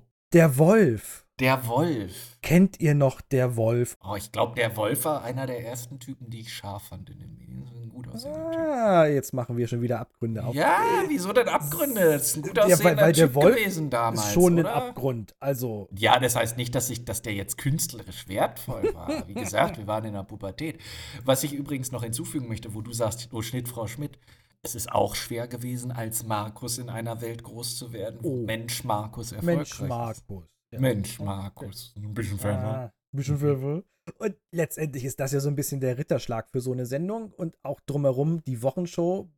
Man kann es sich heute nicht mehr vorstellen, aber die war mega erfolgreich. Die hat den Adolf Grimme Preis gewonnen, die hat den Deutschen Comedy Preis 1999 gewonnen und zu Spitzenzeiten, also insbesondere um 99 rum, 98, 99, da hatte die mit 6 Millionen Zuschauern ungefähr 30% Einschaltquote. Ja. Und das sind Werte, das ist jetzt noch nicht eine Liga mit Wetten das oder jetzt Fußballübertragung, aber das ist schon eine Liga mit sowas wie Wer wird Millionär? Und Ja. das für eine Comedy-Sendung, zumal noch eine Comedy-Sendung um 22.15 Uhr, also jetzt auch nicht der beste Sendeplatz, ist das schon wirklich ein enormer Erfolg. Definitiv. Der dann aber auch, und so richtig einen Finger drauf legen kann man nicht, der dann weniger wurde. Die Einschaltquoten wurden weniger. Es war eine Live-Tour geplant für die 2000er und die floppte. Also die erwarteten, die hatten irgendwie mit 12 oder, oder 13, wie nennt man das? Shows. Shows. Drei- 13 Shows Fachwort. Das ist ein geplant. Fachwort, Paul, das kennt nicht jeder. Shows. Und äh, letztendlich mussten sie das irgendwie auf sieben oder acht zurückdampfen, weil die einfach keine Tickets losgeworden sind. Und das war dann auch für Engelke so ein bisschen der Punkt, wo sie merkte, okay, das funktioniert hier nicht mehr, ich steige aus, bevor es hier noch schlimmer wird. Die ist 2000 dann gegangen. und ein Jahr später sind dann auch Pastewka und Profitlich gegangen. Die wurden alle nochmal ersetzt durch ein neues Ensemble. Der Michael Kessler zum Beispiel kam dazu aus Switch Reloaded, zusammen mit der Annette Frier, die Anke Engelke ersetzte. Und das fanden wir schon kacke. Also, Ja. das hat mit Annette Frier nichts gegen Annette Frier und auch nichts gegen Michael Kessler. Die sind alle total lustig. Ja. Aber so dieses grundsätzliche Flair der Wochenshow für uns war damit auch so ein bisschen kaputt. Wir haben uns über die Classic-Sendung dann immer mehr gefreut Ja, als Fall. über das eigentliche Hauptformat. Und das ist schon ein ganz schlechtes Zeichen, wenn du dich auf die Wiederholung mehr freust als auf die neue Folge. Ja, auf jeden Fall. Und sie hatten dann auch viel aus Switch rüber transplantiert und das wirkte dann auch gewollt Ja. und nicht gekonnt, weil auch bei Switch dasselbe Problem war, dass viel aus Ensemble-Cast bestand und du dann eben nicht mehr die Wirkung eines Sketches hattest. Das war so ein bisschen das Thema. Genau, der Michael Kessler kann super den Günther Jauch nachmachen. Ja. Das ist total toll, aber es passt nicht so richtig in die Wochenshow. In die Wochenshow mit ihren eigenen, eigenständigen Charakteren, mit den Briscoe Schneiders und dem, ja, Rickys Popsofa, auch wenn es eine Anlehnung an Ricky aus Tic Tac Toe eben nun war, äh, war das trotzdem eigenständiger Charakter. Was der Kessler gemacht hat, ist halt den Günther Jauch zu spielen. Und ja, das war in ein, zwei Situationen, ja, ganz lustig, aber es passte halt nicht in das Format rein. Und das war dann auch ganz schnell einfach der Punkt, wo dann eben gemerkt wurde, okay, das funktioniert nicht mehr, lasst uns hier mal den Stecker ziehen. Ja, da merkt man den großen Unterschied, würde ich sagen, von Switch zu anderen Sachen ist Switch und das merkt man zum Beispiel auch ähm, an dem, dessen Name mir schon wieder nicht einfällt, der Max Giermann, da ist er. Da geht es vielmehr um die wirkliche Imitation der Rolle und dann diese Imitation in eine absurde Situation zu bringen, anstatt, natürlich ist die auch überdreht, das will man gar nicht verneinen, aber anstatt wirklich da eine eigenständige Rolle noch drüber zu erschaffen, die dann auch in der Lage ist, was Eigenes zu ziehen, wie es halt Ricky oder wie es Briscoe waren, auf jeden Fall. Genau. Wollen wir dann bei Anke in den Nachgang der Wochenshow einsteigen? Genau, lass uns generell mal gucken, was die Jungs und Mädels so hinterher gemacht haben. Genau. Ja. Also da sind ja Anke Engelke und Pastewka noch groß zusammen rausgekommen, aber erstmal, und das war mir auch völlig flöten gegangen, hatte Anke Engelke danach eine eigene Serie, die nicht Ja. Ladykracher war. Nee, Anke. Ja. Genau. Und die war überhaupt nicht lustig. Er hat aber zweimal den Deutschen Comedy-Preis für sie geholt und einmal eine Grimme-Preis-Nominierung. Was? Das war Ladykracher. Nein, das war Anke. Für Lady Kracher Anke? hat auch. Für Anke hat sie zweimal den Deutschen Comedy-Preis gekriegt. Das kann ich jetzt aber nicht nachvollziehen. Ja, ich fand es war bemüht. Es hat sich auch für sie persönlich, nicht für die Serie, also für ihre Darstellung. Und ich glaube, das ist halt dieses. Erstmal habe ich auch das Gefühl, der Grimme-Preis, wie viele Nominierte, ich habe es jetzt nicht nachgeguckt, gibt es da pro Jahr? Es scheinen unglaublich viele zu sein. Ich glaube, man wird einfach sehr, sehr schnell für den Grimme-Preis nominiert. Weil Bastian Pastewka muss nur den Mund aufmachen und wird für den Grimme-Preis nominiert. Ist tatsächlich so, wenn man das mal Ah, okay. nachvollzieht. Ich habe dann so ein bisschen in Szenen reingeguckt. Ja, es ist der Versuch, aus einer Sketch-Comedian eine Serien-Comedian zu machen. Und da Mhm. ist sie nicht so für geeignet, wie Pastewka es war. Und dann kommt 2002 Lady Kracher. Und da sind immer noch die witzigsten Sketche, die ich im deutschen Fernsehen je gesehen habe, drin gewesen. Ja, also auch das kann man sich heute noch gewinnbringend angucken. Das ist total super und auch gut gealtert. Da hat sie halt wirklich genau, war die Gemengelage einfach genau richtig. Sowohl das Ensemble drumherum, Ja. super, das hat alles perfekt harmoniert. Und ich hatte auch einfach das Gefühl, da konnte sie sich eben so austoben, wie sie sich austoben wollen würde. Das hat einfach perfekt funktioniert. War ja auch selber dann wieder Vorlage für viele Sachen, die eben später kamen. Wie heißt denn das hier mit die große Blonde ähm, Martina Hill? Nein. Martina doch. Hill, doch, Martina Hill. Oh Gott, Martina Hill ist auch so witzig. War großartig. die bisher bei Last for Love? Ja, natürlich. Zweimal sogar schon. Ah, Martina Hill ist so witzig. Die, die Börse mit Anja Kohl bei Switch. Jeder einzelne so Sketch reißt So mich gut. vom Hocker. Aber zu Lady Kracher, wusstest du, das hat mich auch vom Hocker gerissen. War 2003 für einen Emmy nominiert. Wie, wie, hat sie das gemacht? Ja, dann weiß ich nicht. Jetzt- War für einen amerikanischen Emmy als witzigstes ausländisches Programm nominiert. Guck. Ja, der einzige deutsche Emmy-Gewinner in der Kategorie Comedy war übrigens die unglaublich witzige Serie, an die wir uns alle erinnern, Berlin, Berlin. Wer wat? Ja. Keine Ahnung. Keine Ahnung. Aber wo du gerade bei den Emmys bist, wer hat die Emmys ganz oft gewonnen? Die Simpsons. Und äh, wo ist Anke Engelke seit ja, Mitte der 2000er? Ja, doch. Warte, 2007. Seit 2007, danke gehören. Ähm, Wo ist sie da aktiv? Gerne doch. sie ist die neue Stimme, also neu sage ich jetzt auch 15 Jahre später noch. Hm, das sagt viel über mich aus. Die neue Stimme von Marge Simpson, nachdem ja. Evelyn Hamann, nicht Evelyn Hamann, doch. Elisabeth Volkmann. Elisabeth Volkmann, oh Gott. Sie sind aber beide tot, deswegen ist es beides richtig. es ist Hauptsache tot.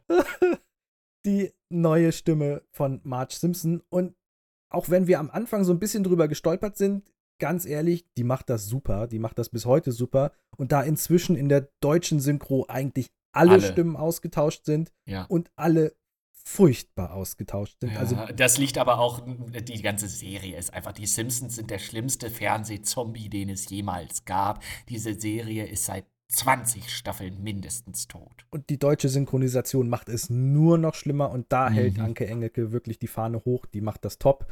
Sie macht es viel, viel näher am amerikanischen Original. Da war die Elisabeth Volkmann noch viel eher ihre eigene Stimme und das hat mich sehr gestört, weil die Elisabeth Volkmann da sehr ihren eigenen Kram reingebracht hat, die Stimme zu spielen. Anke mhm. Engelke äh, orientiert sich viel mehr am englischen Original, am amerikanischen Original. Was ja auch durchaus zu ihr passt. Sie ist kanadische Staatsbürgerin, ne? Ja, also das, das hat man gar nicht erwähnt. Das ist eigentlich eine Kanadierin. Wieder dieses, wo die Deutschen sich irgendwas Erfolgreiches klauen wollen aus dem Ausland.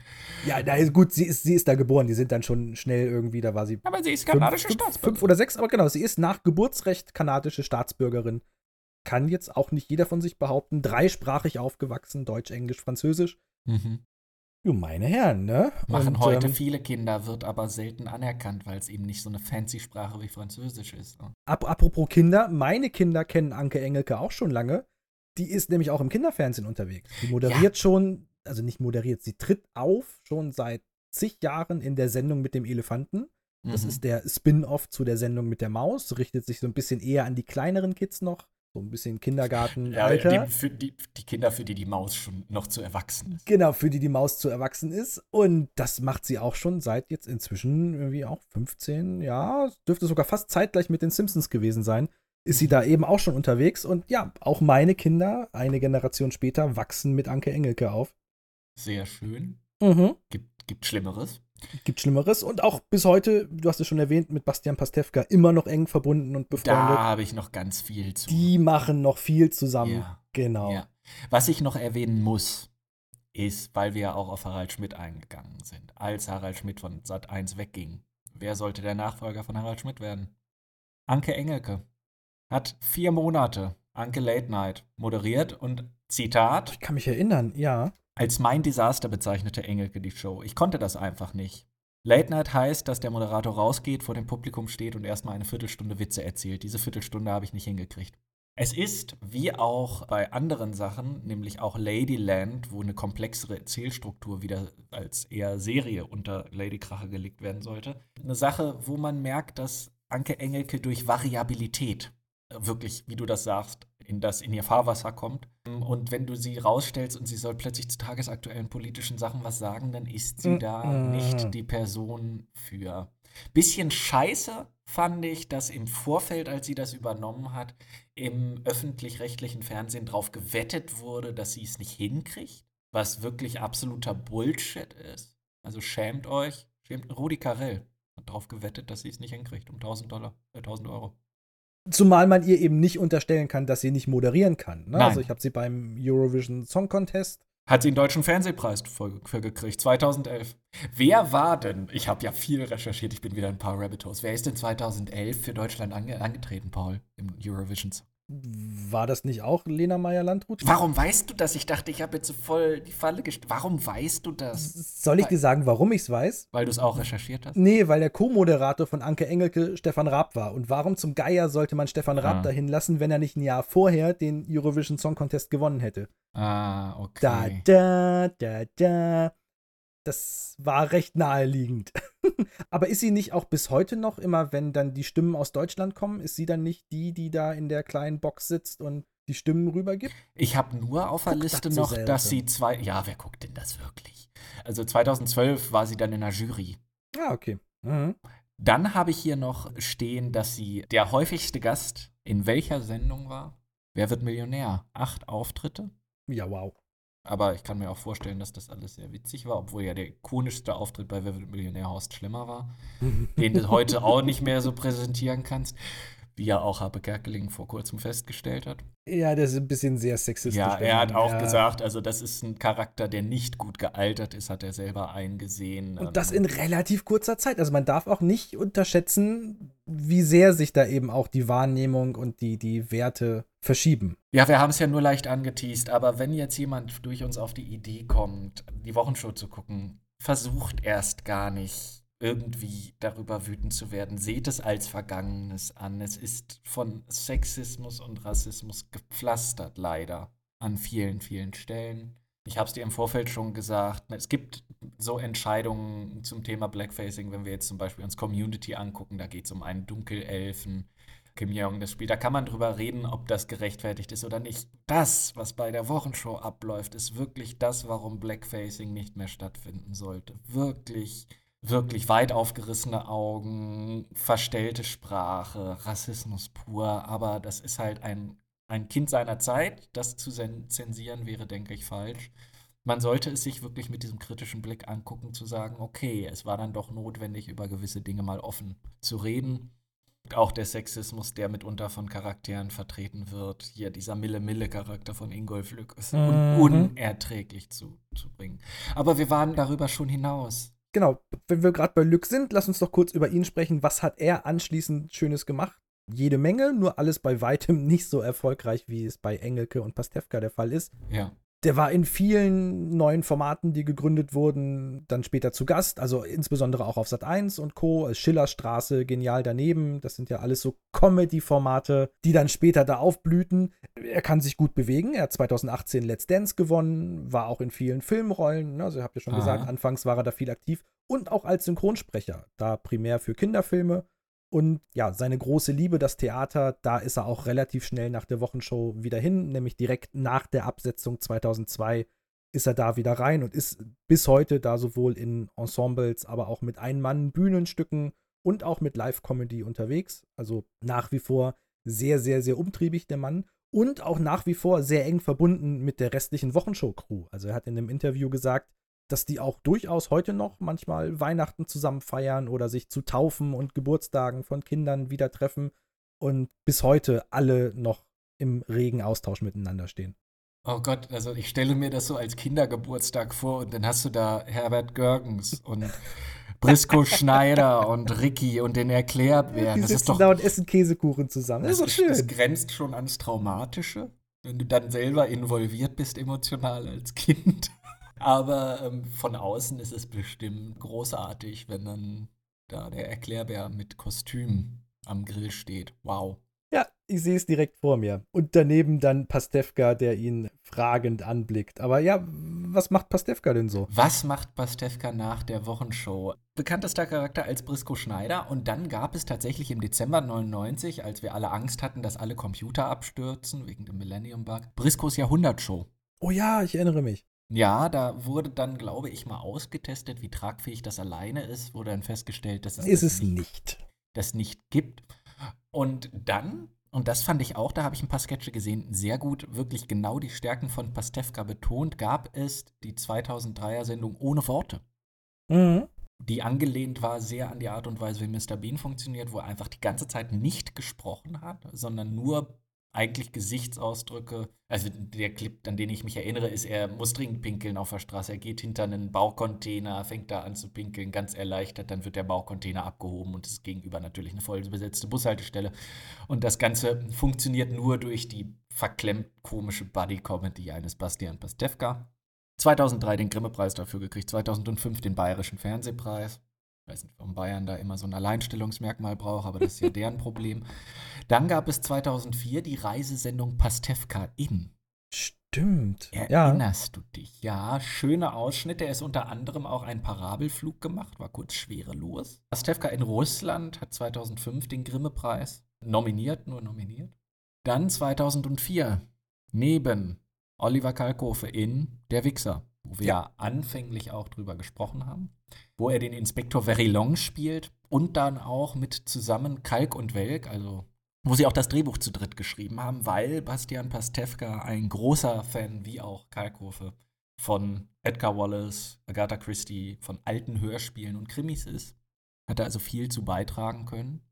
Und dann kam ja, wie ich finde, das absolute Sahnestück, das Pastewka jemals geleistet hat, nämlich die Serie Pastewka. Großartig. Ja. Und da gibt es ein amerikanisches Vorbild für. Was? Ja. Oh. Cur- Curb Your Enthusiasm. Im Deutschen schlecht übersetzt als Lass es Larry, was selber ein Spin-off war von Frasier? Nee. Oder sowas. Oder von Seinfeld. Irgendwas in der Richtung. Diese ganzen Serien, die ich wirklich nicht verstehe. Ich finde die nicht witzig. Was? Seinfeld kann man Ich finde ja. Seinfeld nicht witzig. Seinfeld geht mir schrecklich auf den Senkel. Also Curb Your Enthusiasm ist noch witzig. Pastewka ist die Anlehnung daran, wo natürlich aber viel mehr genau auf die Spezialität von Pastewka, wo er eigentlich sich selber, den Krimi-Fan, den Antisozialen, den leicht abgenervten, den Reizbaren, den neurotischen, zwanghaften eingeht. Großartige Episoden mit seiner Nachbarin auch großartig gespielt sein Bruder, seine, seine Adoptiv, nee, das ist die Tochter seines Bruders, genau. Großartige Folgen, finde ich, mit das Beste, was an deutschen Seriencomedy so rauskam. Ja, und, und du sagst es, es greift aber auch den Originalcharakter, also zumindest zu Teilen sicherlich auf. Und auch genau dieses etwas, ja, spleenige, nerdige vielleicht auch. Wer sich erinnert, du sagtest, Anke Engelke war ganz oft bei Wer wird Millionär zu Gast. Kannst du dich erinnern, als Anke Engelke dort saß und Bastian Pastewka als Telefonjoker angerufen hat? Nein. Das war absolut großartig. Die Frage war, ich darf kurz zitieren, Ja. welche TV-Kultserie wurde nach nur 79 Folgen wegen Erfolglosigkeit abgesetzt? Und dann gab es Antwortmöglichkeiten, Raumschiff Enterprise, Akte X, Dallas und eine schrecklich nette Familie. Es ist Raumschiff Enterprise. Und noch bevor sie überhaupt die Antwortmöglichkeiten vorlesen konnte, hat er die Antwort rausgehauen. Den Clip gibt's auf YouTube, könnt ihr euch es alle gerne Enterprise? angucken. Hatte ich auch recht? Es, natürlich war es Enterprise, also auch Respekt an dich. Ah, das Poster von Spock und Shatner hängt direkt neben mir. Aber das eben aus dem FF, wenn du da aus deinem Fernsehsessel geklingelt wirst, äh, zu wissen, Respekt. Und das ja, zeigt, ich, ich eben genauso, Digga. Ich habe da nichts zu recherchiert. Exakt genau aus demselben FF. Mhm. Ja, aber es zeigt letztendlich eben nur genau den Kosmos, aus dem er da so ein bisschen kommt. Und ähm, ja, genau, das greift die Serie ja auch alles ziemlich gut auf. Genau. Ziemlich gut. Und dann kam natürlich großartig zu sehen, ich glaube, ich werde es mir jetzt zu Weihnachten noch mal reinziehen, 2007 Fröhliche Weihnachten mit Wolfgang und Anneliese. Bastian Pastewka und Anke Engelke als Schlagerduo, ja, Grimme-Preis, Bayerischer Fernsehpreis, Deutscher Comedypreis, nur für die eine Sendung. Pastewka hat als Wolfgang dann den Deutschen Fernsehpreis moderiert und wurde dafür für den Grimme-Preis nominiert, dass er das moderiert hat. Also, dass die beiden auch, die passen göttlich zusammen. Da habe ich zum Ende des Podcasts noch eine gute Nachricht, weil wir irgendwie immer Themen zu Podcasts machen, wo es aktuelle Entwicklungen gibt, wie auch hier. So machen wir das. Gehen wir doch auf das Ende der Wochenshow nochmal ein. Sie endete dann 2002 einfach aufgrund von schlechten Quoten. Das ganze Ding wurde abgesetzt. Wie sah es denn jetzt danach in der deutschen Comedy-Landschaft aus? Wir haben schon gesagt, anfangs, ich will nicht sagen, da war nicht viel. Nein, natürlich war da was, aber was hat denn die Wochenshow mit der deutschen Comedy-Landschaft gemacht? Und ich würde schon sagen, sie hat sie geprägt. Also sie hat sie sicherlich geprägt durch die Charaktere, die dann weggegangen sind und eigene Formate gegründet haben. Mhm. Mensch Markus, Anke, Lady Kracher, Pastewka, wir haben es alle schon gehört. Das definitiv. Sie hat aber auch sicherlich Formate drumherum befeuert, die es vielleicht, wir wissen es nicht, ohne die Wochenshow nie gegeben hätte. Also mindestens sowas wie Switch, was ein Jahr später eben startete, oder die Bully-Parade. Ich Ja. bin mir sicher, dass dort durch den Erfolg einfach Produzenten klar war, okay, man kann mit so einem Format äh, durchaus Kohle machen. Und wie gesagt, 30% Einschaltquote, das war schon eine Ansage. Und auch Sat1 hat einfach gemerkt, okay, ey, Comedy, das ist gar nicht so doof. Und ich hatte schon gesagt, die hatten außer Harald Schmidt nichts im Angebot in Richtung Comedy, als die Wochenshow startete. Und später wurden die, also auch in unserer Wahrnehmung, einfach zu so einem Comedy-Sender. Also die hatten so Sachen dann wie Hausmeister Krause und die dreisten drei. Ritas Sechser Welt? Pack. Nee, war RTL. Ritas das war Welt RTL, genau. Das war RTL. Rita hier kam ja auch aus dem Sieben Tage, Sieben Köpfe Ensemble, Gabi Köster. Wie gesagt, das ganze Sat 1 Kosmos, Schillerstraße und all diese Geschichten. Axel will's wissen. Teilweise ganz abstruse Sachen, aber eine Zeit lang war Sat 1 einfach der Comedy-Sender Ja. und ähm, für uns auch durchaus dann eben das Ding, hey, Freitagabend, ne, wenn es lustig werden soll, dann machen wir halt Sat 1 an. Auf jeden Fall. Ja, und ähm, wie du schon sagst, also man darf nicht unterschätzen, die Bully-Parade hat mit der is Money 2 international Oh ja. Erfolge gefeiert, was ganz selten mal passiert, dass deutsche Comedy über die Grenzen hinaus schießt. Ist auch, finde ich, immer noch ein witziger Film. Besonders der Super Perforator Song. der tatsächlich auch im, in, am, im Internet sehr bekannt ist. Also der bei YouTube viel mehr Klicks hat als alles andere. Ja, ich denke, da ähm, war so ein bisschen der, der Pinnacle des Ganzen. Wenn ich mir die ganzen Ausstrahlungszeiten angucke, da hast du hier von 97 bis 2001, hast du ähm, Switch, hast du Bully Parade, hast du die Wochenshow, alles parallel. Da wurde das dann eigentlich weitestgehend erstmal eine ganz lange Zeit von, äh, RT- von, von TV Total abgelöst. Genau. Die Wochenshow selber hat es dann auch noch mal versucht, 2011 mit Oh Gott, ja. Comeback und es war furchtbar unangenehm. Also auch die Pressestimmen, die man sich so durchlesen kann, sind eigentlich durch die Bank eher negativ. Es floppte und wurde nach acht Folgen eingestellt. Die Besetzung war bis auf Ingolf Lück auch komplett neu. Also aus dem alten Cast wollte dort auch keiner mitmachen. Dem Vernehmen nach waren die alle einverstanden mit einem Neustart. Der Ingolf Lück hat das an alle rangetragen, aber es wollte keiner mitmachen und waren aber auch alle zufrieden damit, dass, dass da ein Neustart gemacht wird. Caroline Kebekus war dabei, Matze Knob war dabei, aber es war Dabei ist Caroline Kebekus auch. ist furchtbar lustig, aber die funktioniert auch nicht in so einem Format. Die, genau, die braucht also, die braucht eben auch ein ganz spezielles Format, um zu funktionieren. Die hat jetzt, habe ich gesehen, mit ihrem Bruder irgendeine Event-Show, Geschwister Kebekus gegen irgendwie auch Geschwisterpaare. Also dieses äh, Competitive Game Show Shit. Kram, was mir extrem auf den Senkel geht, wird jetzt auch noch von ihr mit bestückt. So ein Glück. Und damit zurück zu Lück. Und damit zurück zu Lück. Was ich noch zu Pastewka sagen wollte, weil das ist eine der Sachen, die leider vielleicht ein bisschen untergegangen ist, einer der ähm, unterhaltsamsten Sachen jenseits von so Sketch-Comedy an der Richtung oder auch der Serie, ist der Film von 2012 Mutter muss weg. Wer eine gute, witzige deutsche Komödie im Sinne von Loriot-Komödien sehen möchte, dem sei Mutter muss weg ans Herz gelegt, wo Bastian Pastewka an der Seite von Anneliese Winter einen Sohn spielt, der seine Mutter in ein Pflegeheim bringt und die Dialoge sind großartig. Es ist, ich habe den damals relativ gesehen, als er rauskam. Ich erinnere mich sehr daran, dass es sehr Loriot-mäßig war. Schön, schön. Dann Ja. finden wir zum Ende, zumindest für den ganzen Cast, noch versöhnliche Worte.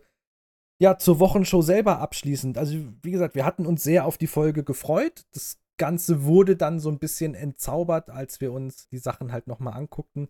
Aber ich bin mir in meinem Schlussfazit halt schon sicher, dass also A, die Wochenshow damals für mich einfach wirklich ein prägendes Humorelement war. In Mhm. einem kleinen Setzbaukasten aus verschiedenen Steinchen, die damals zusammengefügt wurden, zu einem Geflecht, was auch heute noch da ist. Also Grundlagen von dem, wie ich Humor empfinde und verstehe, wurden da einfach gelegt. Auch wenn ich heute gar nicht mehr so furchtbar viel über die Wochenshow lachen kann, weil einfach viele Sachen entweder nicht gut gealtert sind oder was generell einfach das Problem von popkulturellen Witzen und Anspielungen sind, die auch einfach nicht mehr funktionieren, weil die aus einem Zeitgeist raus entstehen, weil die aus einem Verständnis raus entstehen. Muss 30 Jahre später ja erstmal überhaupt nachdenken, wer jetzt Norbert Blüm nochmal war. Witzig, dass du auch, ich hatte genau Norbert Blüm im Kopf. Ich dachte auch, wer weiß denn heutzutage noch, wer Norbert Blüm ist, weil sie Ja. den wirklich aufgezogen haben. wie gesagt, ich bin damit groß geworden. Natürlich klingeln da noch irgendwelche Sachen bei mir, Ja. aber es ist nicht mehr aus der Zeit heraus, dass man jetzt täglich wüsste, ah ja, okay, ah ja, ja, okay, ich verstehe schon, worauf das jetzt hinausläuft, sondern erstmal ein Fragezeichen auftaucht, so okay, ach ja, Helmut Kohl, ja gut, der ist dick, vermutlich bestellt der deswegen Pizza. Aber Ja. vor 30 Jahren war das natürlich sofort da. Und wie gesagt, auch diese Sachen, auf die ich da angespielt hatte, Kanzler-WG und solche Geschichten, die spielten ja auch genau damit. Ne? Der Kohl ist der etwas dickere, gemütliche, ne? Ja, ja, ja. Und dann hattest du noch Rita Süßmuth, die strenge Mutter. Und dann Genau. hattest du noch Guido Westerwelle, den, ne, wo sie auch sich sehr grenzwertig drüber lustig auch alles nicht gut gealtert, genau das ist es halt. Aber das hat damals halt einfach ganz anders funktioniert. Und wie gesagt, es war für mich auch teilweise wirklich der erste Berührungspunkt mit so einem erwachsenen Humor. Also alles, was ich eben vorher hatte, Dieter Krebs, Dieter Hallervorden, Heinz Erhardt, das war ja alles, ich will jetzt nicht sagen, äh, bieder. Nein, das ist das Falsche. Auch gerade Dieter Krebs hat manchmal so ein bisschen über die Stränge geschlagen. Aber in der Wochenshow war das schon alles sehr erwachsen, war das alles sehr auch sexuell und wie gesagt Ja. auch durchaus mit Nacktheit. Zotig. Und zotig ist ein schönes Wort. Ja. Extrem zotig und klamaukig. Wegen kann ich der Wochenshow in der Rückschau auch einfach nicht böse sein, unabhängig davon, wie sie jetzt gealtert ist. Den Impact hat sie definitiv gehabt. Die Einschaltquoten sprechen für sich. Der Erfolg aller Sendungen, die danach kamen, spricht letztendlich auch für sich.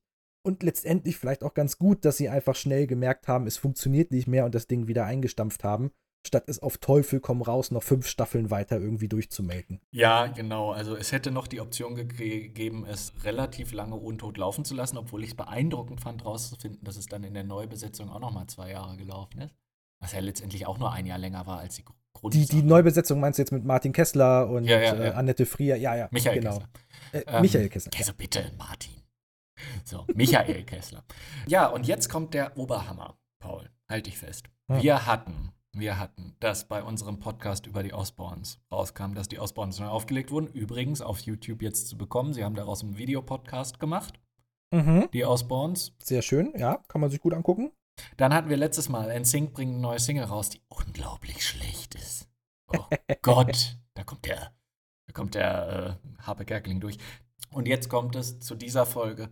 Gerade wird auf Amazon Prime eine Serie mit Pastewka und Engelke produziert. Ist gerade am gedreht werden, ist noch sehr unter Geheimhaltung, soll 2024 rauskommen. Das kommt garantiert durch den Erfolg ihrer Auftritte bei Last One Laughing, oder? Exakt, exakt, Okay. exakt. Ich möchte noch mal sagen, wir planen das nicht vor, wenn wir unsere Themen aussuchen. Wir wussten weder, bevor wir das Thema ausgesucht haben, dass die Osborns neu aufgelegt werden, noch dass NSYNC eine neue Single rausbringt. Das ist alles in der Recherche rausgekommen.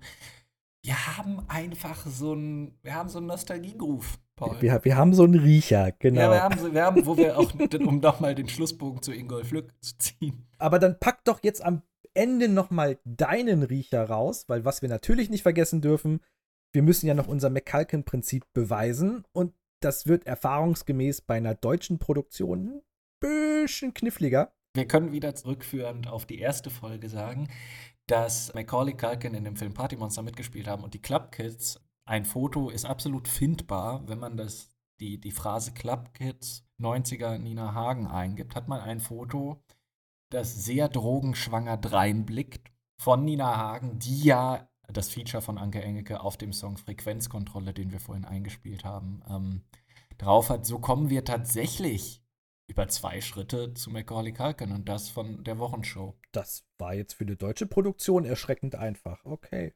Das war jetzt erschreckend. ein- Das war viel einfacher als bei anderen Sachen. Guck mal, so leicht kann man das machen. Da lohnt sich die eindringliche Recherche vorher schon gemacht zu haben. Ja, Im schön. Ab, ab Folge 30 greifen wir dann sowieso nur noch auf bestehende Prinzipien zurück und äh, Ja. rollen die einfach nochmal von einer anderen Ecke neu auf. Da muss gar nichts mehr neu ich recherchiert werden. glaube jetzt nicht, dass man über Udo Jürgens oder Peter Frankenfeld zu Macaulay Culkin kommt. Heino vielleicht. Okay, wow. Ja, also ich finde, es ist dann doch, ich hatte, wie gesagt, große Bedenken, wenn es um die Folge geht. Aber ich glaube, wir haben gut was geschafft. Am Ende wurde es dann doch, glaube ich, ein ganz äh, spannender Rückblick und mit jetzt knapp zwei Stunden hier auf dem Tacho, auch gar keine so kurze Geschichte. Ja, mir hat Spaß gemacht und jetzt haben wir auch mal ein bisschen das deutsche Feld beackert. Schauen wir mal, was wir uns für die nächste Folge ausdenken. Wie immer dürft ihr gerne kommentieren und diese Folge hier raus in die Welt teilen. Wir freuen uns Ja. über jeden neuen Zuhörer und über jeden Kommentar auf der Webseite. Immer doch. Gut, in diesem Sinne, wir sind raus. Und ihr seid drin.